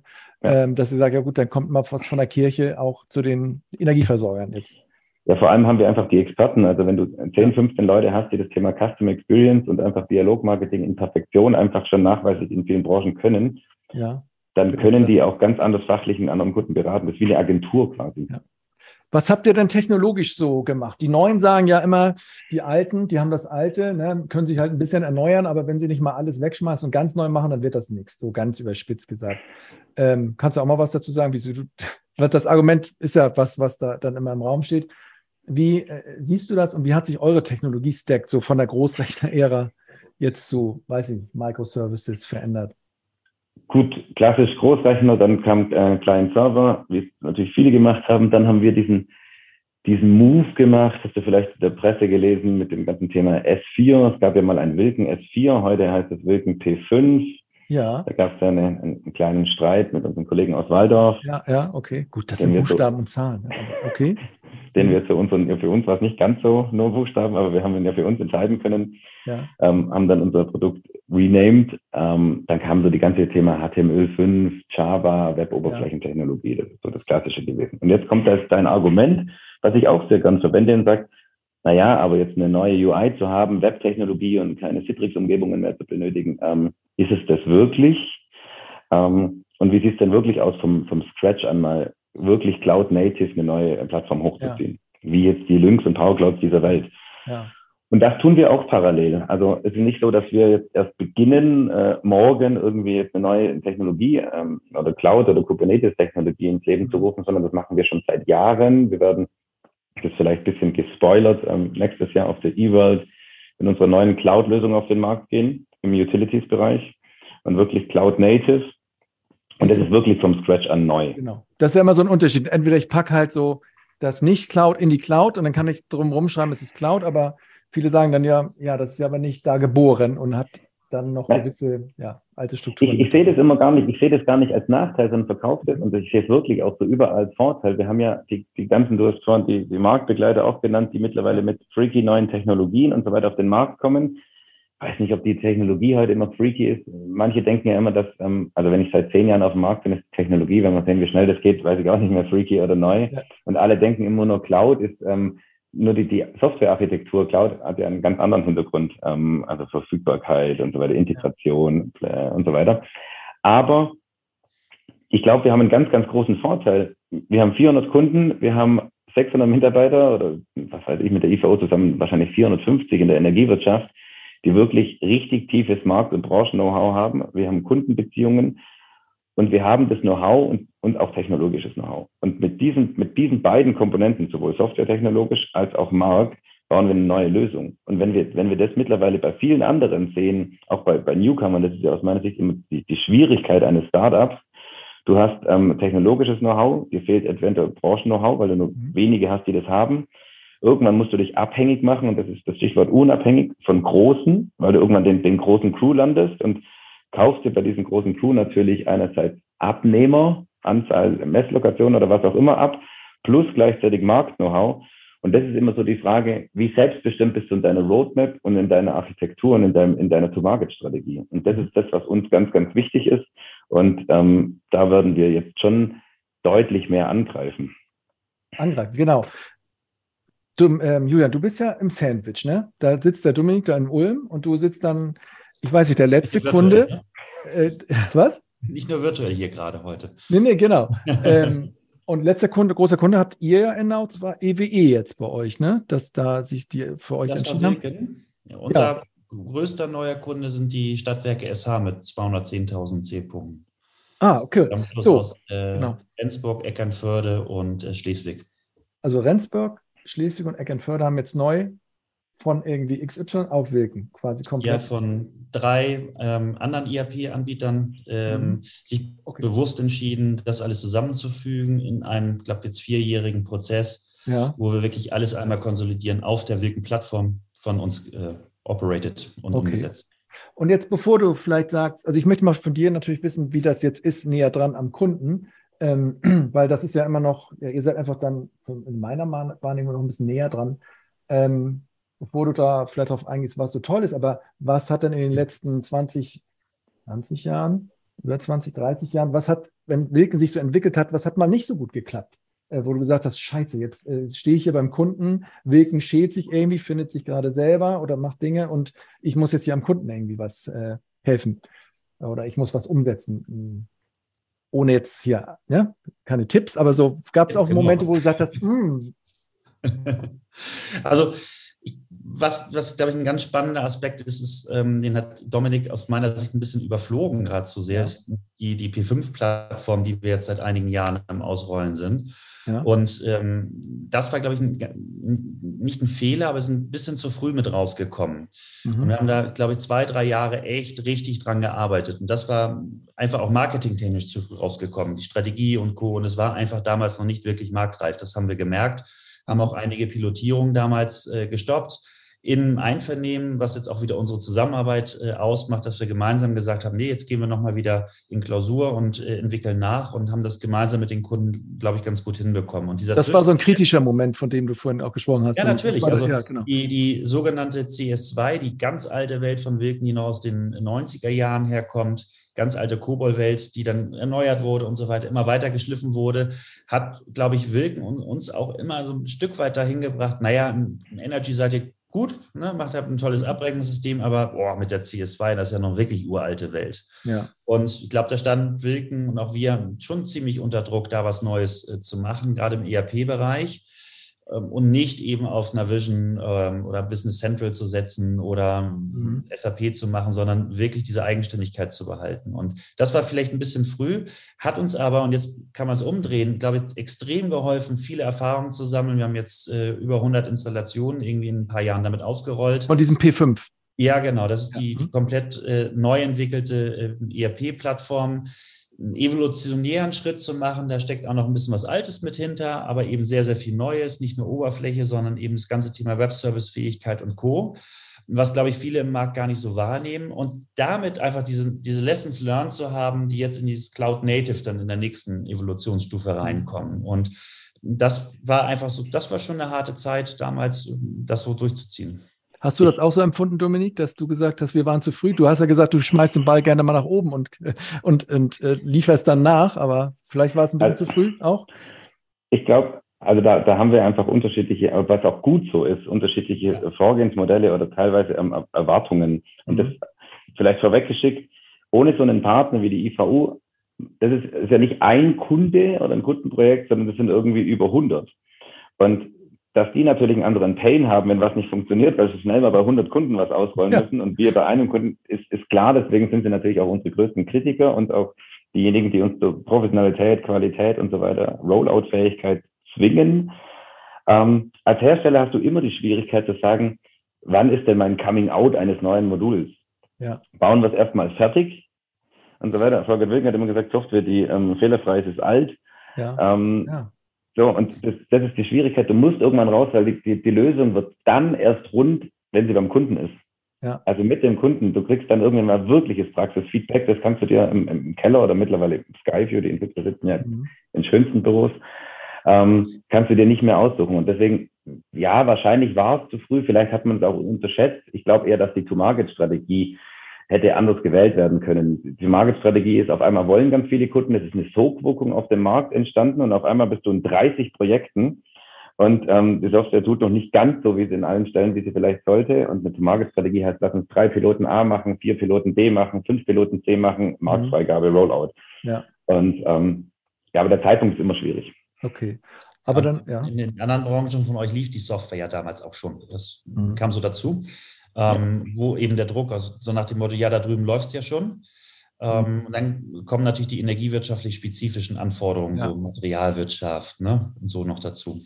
Und könnt ihr, Julian, könnt ihr die Lücke auch so ein bisschen ausfüllen, wenn ihr merkt, okay, die, also könnt ihr da ein bisschen reingehen und auch den Schmerz für den Kunden ein bisschen lindern, weil ihr irgendwie noch gewisse Fähigkeiten habt, irgendwie Sachen entwickeln könnt, so Workarounds, könnt ihr da auch, ja, so weil man ja, also das Gap auch mal überbrücken eine Zeit lang. Ja, also ich glaube, das ist jetzt nichts, was die Wilken-Kollegen jetzt nicht, nicht auch könnten. Ja. Ähm, nur dadurch, dass wir eben kein Softwareentwicklungshaus sind, sind wir natürlich sehr, sehr stark kundenfokussiert und geben uns da auch sehr, sehr viel Mühe im positiven Sinne. Und dadurch, dass wir eben die gesamte Bandbreite im Haus durch Berater abdecken, von der Entgeltabrechnung, FIBO, Materialwirtschaft, Energiedatenmanagement und Co., ist ja mhm. unser Anspruch ein Stück weit auch zu sagen, wir gehen erst aus dem Haus, wenn es hoffentlich alles läuft und der Kunde äh, oder wir haben kein Fingerpointing zwischen Dienstleistern. Und das ist, glaube ich, etwas, was auch in, in Bezug auf die, die, den Großteil unserer Softwaresysteme von Wilken eben ausmacht, dass wir uns eben umsorgen und den Kunden ein Stück weit umsorgen und damit eben auch unseren, unseren Mehrwert da liefern. Wir haben so schön irgendwann gesagt, wir, die IVU ist so der Maßkonfekteur von, von der Wilken-Software. Wir haben ja, der Maßkonfektionär, ja. Wir haben ja so, ein, so einen Slogan, den wir auch ähm, im Strategieprozess in der Wilkengruppe spielen. Und das heißt, dieser, dieser Hashtag heißt Baukasten Maßanzug. Das liefern wir. Und in diesem Wort steckt ja unheimlich viel drin, weil wir sind Standardsoftwarehersteller. Wir wollen Rollout-fähige Standardsoftware ausliefern. Und jetzt hat ja jeder Hersteller die Schwierigkeit, dass er sagt, ja, aber der Kunde, der ist ganz besonders, da brauchen wir da noch einen Balkon und da brauchen wir da noch einen Workaround und da einen Workflow, das passiert ja. Ja. Und eine Cloud wird die Kunden sicherlich ganz anders dahin erziehen, aber der Weg dorthin, das Julian hat ja von diesen Evolutionsstufen danke, ähm, gesprochen. Ja. Wir liefern Standard, die IVU macht Maßanpassung, Veredelung, Customizing, macht es wirklich passend. Mhm. Und wir haben schon noch einen separaten Bereich, das ist eigentlich wirklich dann, wir haben es Maßschneiderei genannt, ähm, wo wir dann wirklich individuelle Entwicklungsthemen für Kunden dann machen. Genau, dieses Bild hatte ich auch gerade im Kopf, weil ein Kanter von mir ist Maßschneider und da war immer so, da gibt es Bespoke Bespoke-Anzüge, die sind wirklich besprochen mit dem Kunden. Und dann gibt es die Maßkonfektion, da kannst du auch noch was ändern, aber auch nicht mehr jetzt so, äh, nicht mehr alles. Ne? Gutes Bild, ja. Ja. Den Anspruch haben wir von, von Seiten IVU eben auch, mhm dass gerade unter dem Aspekt Kostendruck eben wir schon versuchen, mit einer Standardlösung maximale äh, Individualität hinzubekommen, ja. aber eben auch Rollout-Fähigkeit zu haben. Also jetzt bei der Umstellung beispielsweise auf diese P5 ERP-Lösung ähm, sind wir in der Regel drei bis vier Arbeitstagen mit einem Team aus drei bis vier Beratern durch. Mhm. Und danach gibt es das Nachprojekt nochmal, wo dann gecustomized wird, aber so eine ERP-Umstellung eben auch in einem kurzen Rahmen hinzubekommen. Und das ist eben unser Anspruch auch dabei. Und warum jetzt, wenn die, die Entscheidung jetzt jüngst war da in Schleswig-Holstein, die drei, Ne? Also der Wettbewerb ist ja on fire jetzt im Moment. Die mussten sich jetzt oder wollten sich jetzt entscheiden. Äh, die Tüger hat die THP jetzt genommen als größte Entscheidung, so sage ich mal, auf Stadtwerke-Ebene der letzten, äh, der letzten Monate. Warum haben die das jetzt gemacht? Gibt es da ein, zwei Gründe, außer dass du auch Moin sagen kannst und Schleswig-Holstein irgendwie für dich so ein, so ein, so ein Home-Turf ist? Was ist, was ist aus deiner Sicht, wenn du jetzt nochmal kritisch rein, was war jetzt der, der ausschlaggebende Moment oder Punkt, wo du gesagt hast, komm, machen wir? Aus meiner Sicht, ähm, das, was uns auch gespiegelt wurde, ist nur noch, noch nicht so lange her, als dass wir jetzt äh, in einem Riesenprojekt sind über mehrere Monate. Aber das, was uns gespiegelt wurde, war im Wesentlichen, dass wir die gesamte Bandbreite Netzvertrieb wir migrieren dort bis zu zehn äh, Abrechnungsmandanten, über 20 ERP-Mandanten in eine Lösung, dass wir die gesamte Bandbreite in-house können mit Workforce Management, mit Energiedatenmanagement, alles aus einer Hand eben abbilden konnten und das eben erprobt mit moderner Technologie im, äh, im Untergrund dabei, aber das einmal das Fach-Know-how auf der einen Seite und dann die gesamte Bandbreite aus einem Haus mit einem Vertrag abbilden konnten. Netz und Vertrieb und. Mehrstellenbetrieb. Dominik, was mich immer wundert, bei Wilken und auch bei allen anderen äh, Energie- ähm, dass ihr auf eurer Seite so marketingtechnisch, ich sehe nicht einmal das Produkt. Ich will immer, ich bin so ein, so ein visueller Typ, ich will geile Oberflächen sehen. Ich sehe immer gar, gar keine einzige. Hat das irgendeinen Grund, warum ich nicht eure geilen Oberflächen sehe? Irgendwelche Videos, wo Leute da so rumklicken und wo das alles so fluffy durch die Gegend äh, fliegt? Ähm, hat einen Grund, also ja, aber die Antwort wäre jetzt erstmal touché, wahrscheinlich zu sagen. Also das ist auch was, was wir, ich glaube, die Wilken-Gruppe ist und auch vor allem der, der Inhaber ist sehr stark, ich sag's mal, schwäbisch bescheiden sozialisiert. Ja. Und vielleicht noch eins davor, ob es jetzt SH war oder das, was der Julian gesagt hat. Der Punkt, glaube ich, wo sich Kunden dann wirklich für uns entscheiden, ist, das ist meistens, und das ist, was ich immer so wahrnehme, ist so ein Aha-Effekt. So ein Aha-Effekt war, das habe ich nicht gewusst. Also es gibt ja, und das ist ja nachweislich in, das, in der Energiewirtschaft keinen Softwareanbieter, der so breit und durchgängig integrativ aufgestellt ist. Also, und zwar von den Modulen, wirklich über alles, bis hin zu SMGA, bis hin zu EDM, bis hin MDM, Heizkosten und so weiter. Das sagst du? Also wird nicht SAP das auch sagen, dass wir genauso breit sind? Oder ist das anerkannt auch von den Wettbewerbern? Nee, Wilken, das sind die W. Naja, wenn du dir die Partnerschaften anguckst, was, was ja. die anderen, wenn sie in Ausschreibungen gehen und Bietergemeinschaften oder welche Lösungen ja. sie mit einsetzen können und das bei allen Lösungen Wilken draufsteht bei uns, ist ja mhm. schon eigentlich nachweislich.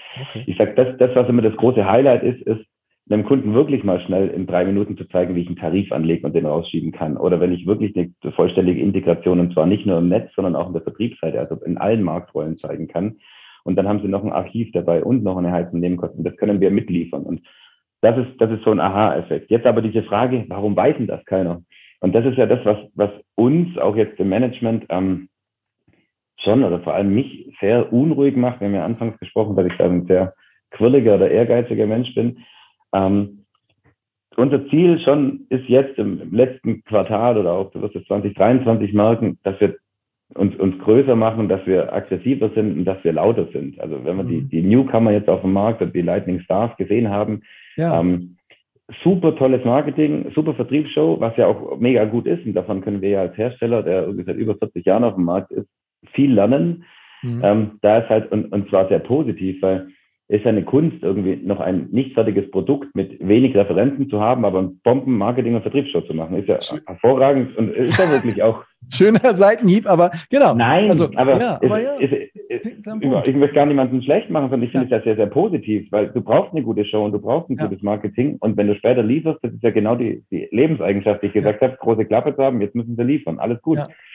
Und da müssen wir lauter werden. Ich weiß nicht, ob immer Screenshots das Richtige sind, weil wenn das so breit aufgestellt ist, findest du, was ist, was ist der Kernprozess, der abgebildet wird oder ja. der online abgebildet werden kann. Aber du musst ein Look and Feel haben, ja. du musst Webinare haben, du brauchst ein Service Desk, wo du draufklicken kannst und kannst How-Tos haben. Ähm, das, also es geht nicht anders und das haben wir, da sind wir spät dran. Das müsst ihr machen. Das, ich finde, welchen Kernprozess, egal, aber den geilsten, der einfach am besten aussieht, damit, man muss ja irgendwie Bock machen, dem Anwender auch, dass er sagt, ja, da arbeite ich jeden Tag mit, wie lange auch immer und Ähm, das ist so, wow, weiß ich nicht. Ich oder noch, Julian, bin ich da, bin ja, ich vor viel Apple so fünf, sechs Jahren oder so, da hat ein wirklich ein toller Kollege von Wilken ein Video gemacht, ähm, Einbau eines intelligenten Messsystems, so, was ja. bis heute immer noch schwer ist und komplex ist, unabhängig mal davon, aber es war in fünf Minuten mal zusammengefasst, wo man einfach mal gesehen hat, jetzt klicke ich hier und dann läuft das rüber und zack, zack, zack und schon kriege ich meine Messwerte daraus. Und da haben wir damals unsere Roadshow gemacht, so auch mit, mit Tremondi, Metapan und wir zusammen und ist ja alles toll voll Tiefen integriert. Ja. Das hat einfach Spaß gemacht, dass man auch als äh, Nicht-Softwerker äh, in dem Falle einfach mal sagt, ja, guck mal, guckt es euch an, ich schicke es euch mal rüber. Ja. Das stimmt nur, wenn wir, also jetzt so ein bisschen verteidigt, ja. Das, ähm, für, für den Bestandskundenbereich ähm, und auch für, für Cross-Selling, also für äh, neue Module bei Bestandskunden zu platzieren, ist das, ein, ist das ein Muss und dann kann man solche Themen rausspielen. Ja. Ähm, die Neukunden, die wir aktuell fokussieren, also mittel- und große Radwerke, wo meistens Unternehmensberater hinten dran sind, die, da wird also aus meiner Perspektive niemand hingehen und sagen, wow, hast du das zwei Videos gesehen, die müssen wir dringend auf die Shortlist nehmen, wirken, weil die sind richtig gut, weil dann gibt es einen großen Ausschreibungsprozess, da zählen andere Seiten wie Look and Feel. Ja. Aber Look and Feel ist extrem wichtig für Branding, für Image, genau. für Stolz und für Bekanntheit, hundertprozentig. Ist ein guter Punkt, hast schon recht. Ne? Ähm, aber vielleicht, wenn sich die Pyramiden in den Organisationen auch mal ein bisschen umdrehen und die Teams mehr entscheiden können, vielleicht kommt da auch ein bisschen mehr, mehr Würze rein. Denn ich meine auch, ich bin ja auch Apple-Bestandskunde und wenn jetzt das neue iOS kommt, die zeigen mir ja dann auch immer noch, die Funktion ist neu, das ist toll, das kannst du machen. Obwohl die auch sagen könnte, Eckers, der kauft sein Leben lang, brauche ich nichts mehr. Ähm, also, will ich, so. äh, glaube ich, kann man sich sofort ähm, sehr, sehr gut abheben. Ähm, ja, okay, Punkt. Das war eine, das lag mir wirklich am Herzen. Dann hätte ich auch die anderen gerne alle nochmal gefragt. Ähm, okay, wir sind jetzt überall so ein bisschen durch. Jetzt muss ich mal so für mich resümieren. resümieren. Ach so, eine Frage, die, die mir auch immer noch auf den Herzen liegt, ist so, wie seht ihr denn das, wenn eure Kunden sich jetzt so weiterentwickeln, vielleicht vom Commodity-Geschäft äh, ausgehend jetzt doch stärker in die Energiedienstleistung, auch in die Mobilitätswende und die Energiewende, Wärmewende, alles diese Themen, 1,5 Grad zu schaffen, irgendwie dieses Klimading zu kriegen, diese, diese Prosumer-Welt aufzubauen. Wie helft ihr denen dort? Könnt, also geht ihr da auch, schmeißt ihr auch ein paar Bälle nach vorne, Dominik, und sagt, ja, da wollen wir auch die sein, die euch ja, helfen, so einen Prosumer-Haushalt zu bedienen und nicht nur KWHs abzurechnen? Hm. Oder macht ihr eine Grenze irgendwo? Haben die anderen ja auch gesagt, nee. Ne? Also ich, ich weiß nicht, ob wir damals zu, ob, ob der Zeitpunkt zu früh war. Wir haben ja sehr früh in der Wilken-Organisation gibt's, gibt's, gab es einen Bereich oder gibt es heute immer noch einen Bereich, heute ist der ein bisschen anders organisiert. Und da haben wir uns viel mit Startups beschäftigt, mit Produktideen beschäftigt. Wir haben uns damals mit dem Thema ähm, Heiz- und Nebenkostenabrechnung beschäftigt. Wir haben uns mit dem Thema E-Mobility, wir haben uns mit dem Thema Customer Experience Portal, Self-Service Portalen beschäftigt. Ja, ja. Wir haben das Thema, irgendwann kommt bestimmt das Thema Hausanschluss und Wärmepumpenpflicht, jetzt kommt das Thema PV-Anlage und haben das alles versucht, also nicht nur versucht, sondern abgebildet in Modulen. Ich muss aber auch ganz ehrlich sagen, die Investitionskosten und den Erfolg mit diesen Modulen der fängt jetzt so langsam an. Zu tragen. Mhm. Ähm, ja. Die Produkte gibt es schon seit zwei, drei Jahren, bis hin zum ganzen Thema SMGA, also als, ja. als äh, zertifizierter Gateway-Administrator. Und damals saßen wir auch mit der äh, IVU zusammen und haben überlegt, wie wollen wir dieses ganze Thema, also hin Richtung Prosumer-Geschäft, in der Energiedienstleistung, wollen wir das abbilden. Und haben, das war das, glaube ich, das, das erste Mal in der ganzen Partnerschaftshistorie in 25 Jahren gesagt, wir gründen zusammen ein Unternehmen. Welches habt ihr da gegründet? Und wir haben die Tremondi gegründet. Aha, okay. Und die Tremondi ist ein gemeinsames Unternehmen, die genau das abspielen soll und genau das bedienen soll, wo wir gesagt haben, wir starten mit dem Thema Pflicht-Rollout, wir machen das Thema Gateway-Administrator SMGA dort, später das ganze Thema Metering as a Service dort abzubilden, mhm. die Mobilitätsleistungen abbilden, LoRaWAN, Sensorik, also das waren alles Themen, die wir eigentlich damals schon versucht haben oder nicht, also in der Tremondi, Julian kann gleich noch was dazu sagen, er war damals ähm, führend mit dieser Idee abzubilden. Und dann kam so eine kleine Delle vor zwei Jahren, wo wir gesagt haben, ja, aber die, das, das passiert so viel und jetzt kommt schon wieder der neue Formatwechsel und ähm, jetzt kommt schon wieder das nächste Thema. Die haben gar keine Zeit. Mhm. Und ähm, die Produkte waren nicht so die Runner und das sind wirklich ganz, ganz einfache Produkte, also ganz, also komplett neu auf der P5-Technologie, auch teilweise schon Cloud-Native-Technologie auf dem Markt. Und wir haben gesagt, das ist doch super, das machen die alle. Irgendwie 1000 Euro im Monat äh, Software as a Service und die starten mal klein und dann können die skalieren und wachsen und dann kann, können die es mal ausprobieren. Und mittlerweile werden sie gezwungen. Und ähm, das ist so dieses Thema, also gezwungen weitere ähm, Leistungen ihren Kunden oder ihren Endkunden anbieten. Und genau. wir haben uns immer gewundert, warum passiert nichts? Äh, jetzt passiert was, aber eher aus so einer Not gedrungen, expand your business, was könnten wir noch alles tun? Ja. Also, Julian, bevor du einsteigst, ähm, weil ich wundere mich immer, zum Beispiel hier in Köln gibt es 100 Energie. Die sind jetzt auch 100 Leute, glaube ich, die machen nur Mieterstrom. Denke ich, mhm. hättet ihr auch machen können, ne? Also so äh, eigene Abrechnung. Also ist ja auch eine, eine, für sich eine Firma, weiß ich, äh, wie die jetzt unterwegs sind oder ein anderes Startup, was wir irgendwo begleitet haben, die versuchen halt ähm, dieses, dieses Stromteilen, dieses, was nur in Österreich jetzt so, so da ist, aber dass ich so Strom mit den Nachbarn hin und her schieben kann. Da entsteht ja was, ne? Klar, man investiert jetzt und who knows, ob das so kommt und ob die Gesetze so kommen, aber ähm, ja, Julian, erzähl du nochmal deine Sicht auf dieses Ding. Das ist natürlich ein Stück weit auch aus der Sicht unserer Kernklientel heraus äh, ja. gewachsen. Ähm, diese, die Integration der einzelnen Geräte wie Feldgeräte zusammenzubringen ja. und die Komplexität ein bisschen runterzuschrauben, weil das ja eigentlich das ist, was so die, diese Geschäftsmodelle unglaublich ineffizient im ersten Schritt macht, bis ich so eine Schwelle überschritten habe, wo ich dann skalieren kann und Co. Aber wenn ich jetzt anfange, LoRa-Netz aufzubauen, habe ich erstmal X Kosten. Gut, LoRa-Netz ist jetzt nicht so teuer, aber mhm. ähm, ich muss erstmal ein Geschäftsmodell drumherum entwickeln. Ich brauche die Kunden, ich brauche alles, was ja. danach läuft. Das ist genauso wie mit Mieterstrom und Co. Ja. Und das, wir haben das mit, äh, mit der Wohnungswirtschaft auch ja, jahrelang probiert. Ich war bei, weiß nicht wie viele Konferenzen und Co ähm, zu sagen, komm, wir, wir können Heizkosten abrechnen, wir können äh, Messwerte erfassen und so weiter. Ihr habt einen Digitalisierungsdruck in der Wohnungswirtschaft, äh, ihr müsst euren Mietern äh, mehr Informationen liefern. Da gibt es ja auch genau die Gesetze zum äh, Energieausweis, Energieberatung und Co. zu machen. Und da haben wir einfach festgestellt, wir sprechen einfach eine andere Sprache und wir sprechen die Energiewirtschaftssprache und das können wir gut und das mhm. ist unser Fokus. Und deswegen sagen wir, alles das, was wir mit Tremondi und mit diesem ganzen Thema Meeting as a Service auch aufgesetzt haben. Wir haben dort eine komplette Online-Plattform, wo die Kunden sich Sensoren buchen können, die können sie verbinden und kriegen ihre Daten per Webservice rausgeliefert. Ob es jetzt ein intelligentes Messsystem ist, eine Wallbox ist oder ein LoRa-Sensor ist, also ein Sensor-Aktorik-Anwendungen. Und das einfach schlank und einfach zu machen, unseren Kernkunden diese Geschäftsmodelle auch zu ermöglichen. Und wir haben halt die Möglichkeit, genau diesen Bündelaspekt äh, herbeizuführen, indem wir eben statt zehn Sensoren 1000 haben oder 10.000 haben.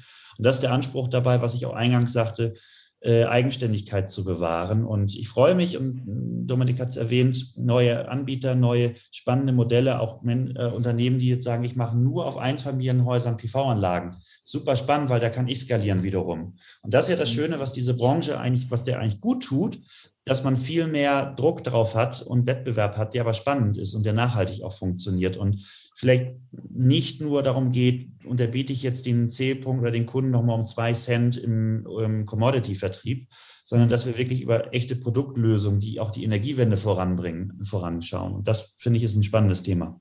Ist es vielleicht auch ein Fehler gewesen oder rückblickend vielleicht nicht so, nicht so lohnenswert, auf dieses Smart Meter Ding zu gehen, auf Smart Meter Rollout, weil es jetzt halt eben so lange gedauert hat. Also man hätte ja auch damals sagen können, komm, lass das mit dem Smart Meter, liegt halt so nahe, die Digitalisierung und die neuen Geschäftsfelder darum aufzubauen. Aber andere haben gesagt, nee, ich fange am Dach an und mache Mieterstrom. So, nimm mir das Gesetz vor. Vielleicht hättest du zurückblickend was anderes gerne gemacht oder hättest du gesagt, ah, shit, hätte ich gewusst, wie lange der Scheiß dauert, ähm, hätte ich was anderes gemacht? Hätte ich gewusst, wenn das so lange dauert, ja. hätte ich gedacht, blöd aber jetzt trotzdem gemacht. Und ich würde es auch immer wieder machen, weil ich absolut davon überzeugt bin, dass es der richtige Schritt grundsätzlich ist. Wie mhm. wir ihn angegangen sind und wie wir ihn angehen, darüber brauchen wir, glaube ich, nicht diskutieren. Ja. Mm, wir hätten, glaube ich, also was uns gut täte, wäre wirklich, wenn in jedem Haus ein echter Smart Meter wäre. Ob ich jetzt das ja. letzte BSI-Schutzprofil noch brauche, ist eine andere Sache. Mhm. Äh, Cyberkriminalität und Co. gar keine Frage. Aber wenn man sieht, was andere Länder mit diesen Daten machen, ich kann viel besser bilanzieren, prognostizieren, ja. beschaffen, ja. da wo du ja auch herkommst, ne?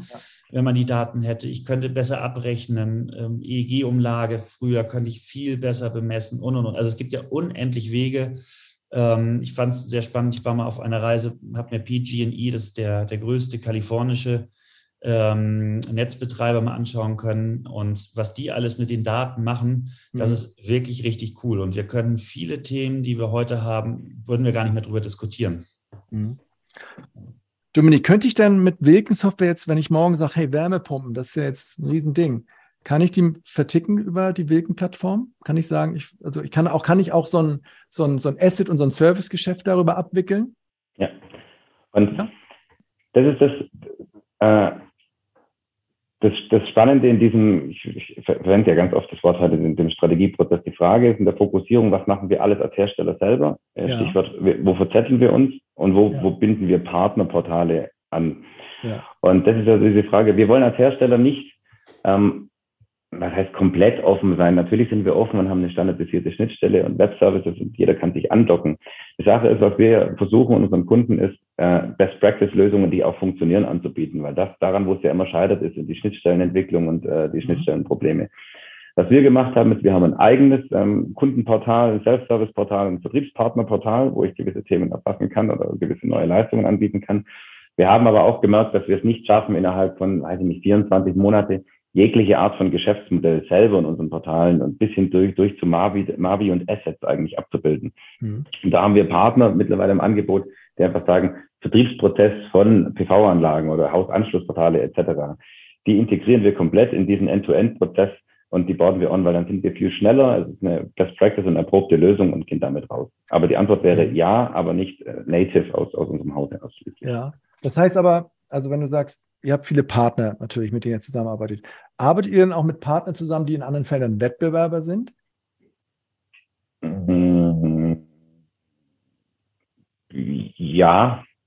Also geht das so weit? Also das ist ja immer auch die Frage, auch immer so ein kleiner Vorwurf die alten Bestandssysteme, die klassischen ähm, Hersteller, die, das ist sehr vernagelt alles. Ne? Die sagen zwar immer, die haben irgendwie alle Schnittstellen und API, aber es ist immer alles ein Projekt, ist immer alles teuer und es dauert immer so wie beim, beim Wechseln früher von der Telekom weg zum anderen Anbieter. Das wird halt dann so ein bisschen länglich auf einmal. Hat sich das verändert? Kannst du das nachvollziehen überhaupt, diesen Vorwurf, oder sagst du, nee, das war immer schon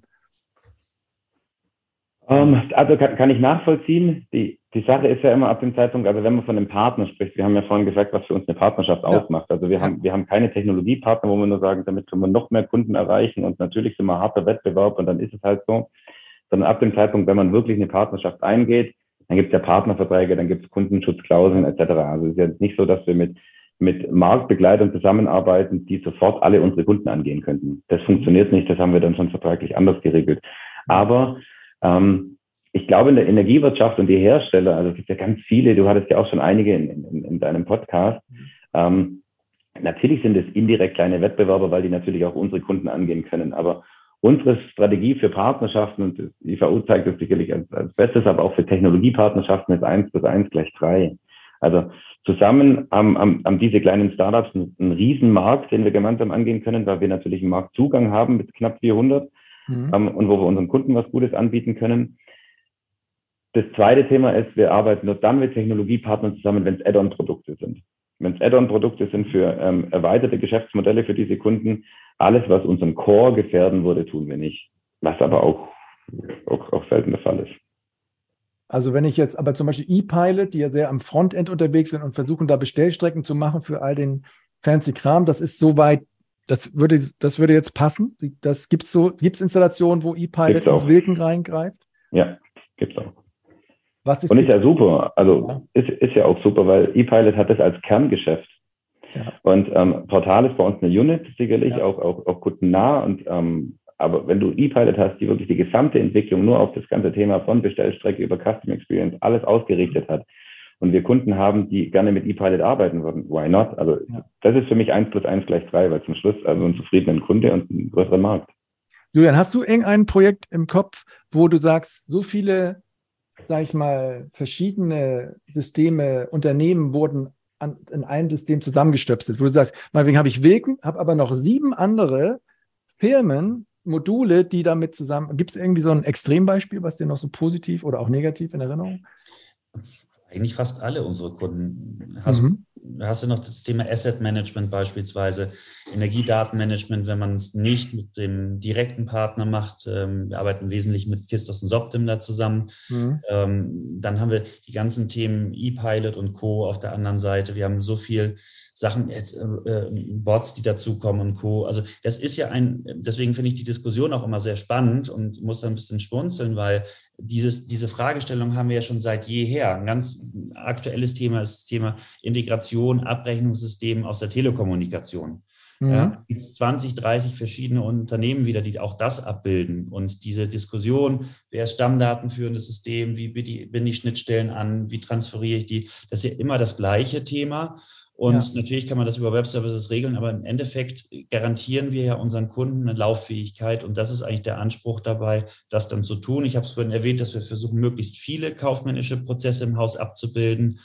Und daher kennen wir das eigentlich aus fast allen Projekten. Die einen, die sagen, wir schwören auf die Empfehlung, die ihr abgebt. Da mhm. verlassen wir uns drauf, haben im Prinzip einmal alles aus dem Haus IVU und dann gibt es die Unternehmen, die sagen, nee, wir wollen jetzt äh, Best of Breed aus jedem Haus raushaben und dann läuft das in dem Projekt ab. Also, was, was meine Erfahrungsschatz ist, ähm, man startet meistens so in einem Neukundenbereich. Also mhm. wir waren ja die letzten äh, zwei Jahre, glaube ich, also sowohl die IVU als auch wir sehr, sehr erfolgreich und haben ähm, Märkte erschließen können oder auch Kunden erschließen können, oder dazu gewonnen. Im Bestandskundenbereich ist das schon so. Also im Bestandskundenbereich haben viele das Rechnungswesen im Einsatz, haben viele irgendwie Billing, mal Kick, also CRM-Lösungen und die werden immer breiter ausgebaut. Und ähm, das ist häufig so, weil sie einfach den Vorteil der Integration, Wegfall von Schnittstellen etc. sehen. Und das ist ja bei uns auch, ist ja auch kein Geheimnis aus dem Nähkästchen mal geplaudert. Wenn ich mir die, die Service-Statistiken angucke, wo die meisten Schwierigkeiten einfach herkommen im Kreuz, mhm. habe ich immer Schnittstellen und Datenübertragungsprobleme. Ja. Und ähm, das können wir halt, wenn wir einen, Classified-Partner haben, also den wir akzeptiert haben oder den wir auch empfehlen, das können wir minimieren. Aber bei Neukunden ist es ja ganz häufig so. Es wird erstmal ein Modul getauscht und es sind aber, was weiß ich, zwölf andere Vorlieferanten auch mit dabei. Klar.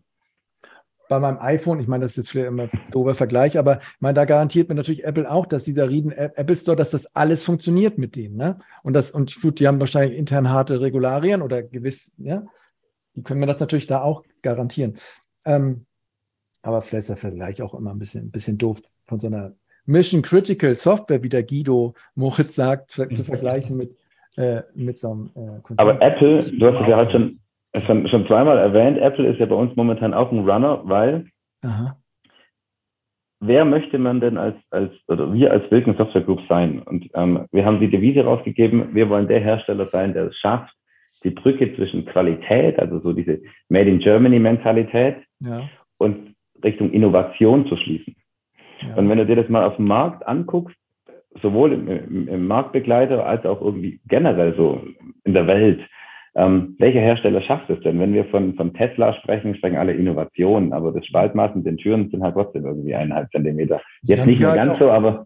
Die haben sich halt mal auf den Antrieb konzentriert eine Zeit. Klar. Und äh, jetzt, jetzt hast du, jetzt hast, haben wir die, die Power und Lynx dieser Welt, die wir angesprochen haben, mega innovativ, äh, machen wirklich eine gute Markteingangsstrategie, machen sie auch super und ja. bieten ja uns auch Chancen, äh, öffnen ja dadurch auch wieder den Markt.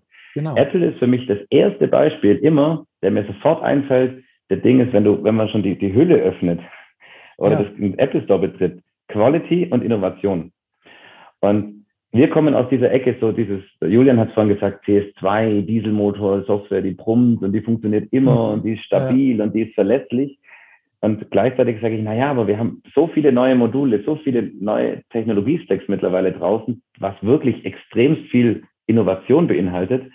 Und das müssen wir einerseits marketingmäßig viel, viel aggressiver nach draußen spielen, aber das auch den Kunden bekannt zu machen. Also wir werden jetzt morgen wahrscheinlich kein Apple, noch nicht, aber ähm, der, die Marke kriegt es perfekt hin. So, oder meine Frage wäre, vielleicht gibt es ja auch mal so Startups, die ganz neu auf den Energiemarkt kommen, zum Beispiel Tibber oder so. Da hört man halt oft nicht, ja, die haben jetzt Wilken benutzt, sondern die haben dann auf Power Cloud oder auf, auf, auf, auf einen dieser modernen oder auf dieser auf einer Plattform der neuen Anbieter gesetzt. Oder gibt es auch Beispiele, wo ihr sagt, nee, guck mal, da ist irgendein sehr innovatives Startup, die sich ein sehr innovatives Segment rausgesucht haben oder die nochmal einen bundesweiten Digital Pure Player bauen wollen, haben in den Hintergrund Wilken genutzt. Das wäre ja auch noch so, das wäre ja auch so ein Proof of Concept, dass da, da wo am, an der Kundenfront Innovation passiert, ist dahinter Wilken. Ähm, ist, ist sicherlich so, in der Energiebranche wird mir jetzt per se kein Beispiel. In anderen Branchen ist das so. Ja. Also da ist das wirklich so. Mhm. Von, von unseren Feldern ist das wirklich so. In der Energiebranche ist halt dieser Unterschied, die Energiebranche ist für uns das Feld, was von uns am breitesten ausgebaut ist. Mhm. Und wo wir selber extrem viel liefern oder wo du schon bestehende Partnerschaften natürlich hast. Ja. Und das Thema wäre erstmal nicht den Bestandskundenmarkt wahrscheinlich mit so einem New Newcomer anzugehen, sondern wirklich sagen, okay, ähm, ohne einen klassischen Kunden oder einen Markt direkt im Fokus zu haben, geht man eine Partnerschaft ein und geht gemeinsam auf Angriff. Und dann würde das wahrscheinlich sicherlich funktionieren. Aber da hast du recht, da gibt es wahrscheinlich wenig Beispiele. Mhm. Gut, ich muss mal ein bisschen auf die Uhr gucken. Anderthalb Stunden haben wir schon verschwätzt hier. Ähm, Gibt es so, gibt's irgendwas, wo ich noch nicht hingeleuchtet habe, wo ihr sagt, Timo, wir wollten noch eigentlich reden über? Oder äh, habe ich euch schon erklärt das? Nee, fällt euch jetzt nicht ein? Ich, ich habe eine gute Runde gemacht. Ja, gute Runde. Ich denke auch, wir können so ein bisschen zum, zum, zum, zum, zum Ende kommen. Ähm, normalerweise so frage ich dann immer noch so, ja, Wirken, wie, wie funktioniert der denn so innen? Ne? Wir sprechen ja über Markt, über Außen. Oh. Jetzt ist er weg. Da hat er einfach gesagt, zum Ende kommen. Zack. Ja. ich bin wieder da. Dominik, Akku leer oder was? Sorry, irgendwie komisch. Alles cool. Aber ich habe jetzt mit meinem Notebook drin. Alles gut. Ja. Das ist hier Podcast, das ist authentisch, das, ist, das wird auch nicht geschnitten, das ist halt so. Ich habe, lieber Dominik, den Julia gerade nochmal gefragt, wie, wie, wie, fühlt sich denn Wirken von innen an? So nochmal die Kultur, was, ähm, ja, was arbeiten da für Menschen? Wie, wie viel Pyramide ist da vielleicht noch drin? Julian, was meinst du? Aus meiner Sicht. Ja. Also, ich glaube, der, der Wandel, den Wilken in den letzten Jahren mitgemacht hat, des, ähm, Dominik hat es mit diesem Project One äh, und Project Two angesprochen, da ist viel angestoßen worden und ähm, wir haben den Namen Wilken eben ja schon mehrfach gehört. Ein sehr zentriertes Unternehmen gewesen, gerade über den, den auch wirkliche Innovator Volkert Wilken, der eben viele Dinge auch gemacht hat, wo man normalerweise im Konzern gesagt hat, nee, das rechnen wir jetzt mal und nee, das lohnt sich die nächsten fünf ja. Jahre nicht. Return on Investment weit weg und so. Der hat viele Dinge einfach auch getan, die von denen er einfach überzeugt war. Mhm. Und das führt automatisch natürlich zu einer Verdichtung weiter nach oben. Und ja. was wir auch feststellen in der Zusammenarbeit, dass sich das, was auf unserer Ebene IFO und Wilken schon immer so war, aber jetzt auch in der Breite, glaube ich, zunehmend spürbar wird mit anderen Gesichtern, zusätzlichen Gesichtern, dass es sehr viel breiter geworden ist. Also Stichwort so ein Tobi Mann, der jetzt die gesamte Energiewirtschaft äh, bei Wilken verantwortet, auch unser Alter jetzt dabei, mhm. hätte man so, glaube ich, früher in der Außenwahrnehmung nicht mitbekommen. Und da ist, glaube ich, auch so ein Kulturwandel drin, ähm, dass abends das berühmte Bier auch nochmal wieder häufiger auch getrunken wird, auch bei Wilken. Mhm. Schwäbisch ist das. Ja, ich kann mir natürlich vorstellen, dass viele auch da den Patriarchen immer noch in dir, in dir suchen, vielleicht Dominik, oder? Also das, so früher hat ja der, der, sag ich mal, der Alte auch immer noch irgendwie alles entschieden oder viel entschieden oder viel seine Meinung durchgedrückt. Ist das so? Also das sind ja, sind ja zwei Sachen. Also wir haben ja diesen Handover gehabt im, im operativen Geschäft 20, Ende 2020 auf 21. Und dann merkst du, da gehen, ähm, er war natürlich da, für mich auch immer ein ganz großer Mentor und wir haben uns sehr, sehr viel abgestimmt jetzt mit dem plötzlichen Tod dann über Weihnachten, ähm, du merkst schon, es gehen ganz viele Loyalitäten über. Das ist was mhm. ganz, ganz Tolles und was ganz Schönes, dass einfach auch, auch mir ganz viele Leute einfach die, die, die Treue versprechen und, und ja. einfach weiterziehen. Ähm, die andere Sache ist aber auch gewohnte Strukturen, also quasi ähm, äh, Entscheidungsscheu sind, weil die letzte Entscheidung habe ja eh immer ich, also so quasi, das, ja. das ist so ganz, ganz normal. Denn den Kulturwandel, den wir durchlaufen, ist, und das, das merken die Mitarbeiter mittlerweile. Ich habe ein neues Management Board installiert. Ähm, ich, ich treffe auch, also natürlich treffe ich viele Entscheidungen oder die letzte Entscheidung, aber ich, ich zwinge schon auch oder ich gebe mein, mein Management oder auch den Mitarbeitern die Freiheit, selbstständig mal zu entscheiden, einen Gestaltungsfreiraum zu haben. Und das nicht nur gesagt, sondern das müssen die Mitarbeiter erfahren und spüren. Also wir machen alle acht Wochen eine Mitarbeiterveranstaltung. Ich habe eine komplette Transparenz. Also ich spreche in dieser Mitarbeiterveranstaltung wirklich über die Zahlen, wo wir stehen, was uns noch fehlt, welche Ziele wir haben, welche Bereiche gut funktionieren, nicht so gut funktionieren, warum nicht. Und also das ist schon, schon sehr, sehr hoch. Und das ist ja erstmal ein Kulturschock für ein Unternehmen. Das musst du auch dosieren. Also kannst du nicht irgendwie von keinen Zahlen auf alle Zahlen, sondern ja. das muss ein, ein Prozess dahinter sein. Ähm, wir haben viel von Angriff gesprochen. Ähm, also in Ulm vor dem Gebäude hängen die Fahnen wirklich auf Angriff und Attacke. Also das ist wirklich so und das steht auch da. Wie hängen und, die da? Also was steht da? Attacke oder? Da, da, steht Attacke. Also da steht Angriff, the future, together und now. Und ähm, mhm. Glaube ich, in allen Blogs, die wir haben, wehen die Fahnen schon auf Angriff, weil mhm. ähm, was, was wir immer tun wollen, ist, wir wollen und das gehört schon zu unserer DNA. Wir wollen nachweislich, ähm, also wir wollen laut sein, wir wollen angreifen, wir wollen ähm, sicher mehr begeistern, also mehr nach außen spielen, aber auch nachweislich. Was wir vielleicht heute nicht erwähnt haben, wir haben kurz über das Thema SAP oder auch ähm, auf wen zielt Wilken von den Kundensegmenten, mittelgroße ja. oder auch ganz große. größere jetzt auch, genau. Ja. Naja, und die Frage ist immer, gehen wir nur ähm, marketingmäßig das ganze Thema an? Wir haben jetzt ja eine Zertifizierung gemacht, ähm, das Wilken, also das Zertifizierungsstempel heißt ja eine Million Zellpunkte. Mhm. Jetzt haben wir es ähm, in der Auswertung waren es 1,6 Millionen Euro Zell, äh, 1,6 Millionen Zellpunkte und mit einer weiteren Paralysierungsstrang wären es über zwei Millionen Zellpunkte gewesen. Und das ist mal schon eine Sache, wo man sagt, na ja, haben wir die Referenzen alle in Ausschreibungen? Ähm, oder haben wir eine Zertifizierung? Weil mhm. erstmal wollen wir nachweisen, erstmal wollen wir, ähm, bevor wir laut sind, ähm, auch liefern. Und ähm, jetzt haben wir die große Klappe gehabt, jetzt haben wir geliefert, jetzt greifen wir an.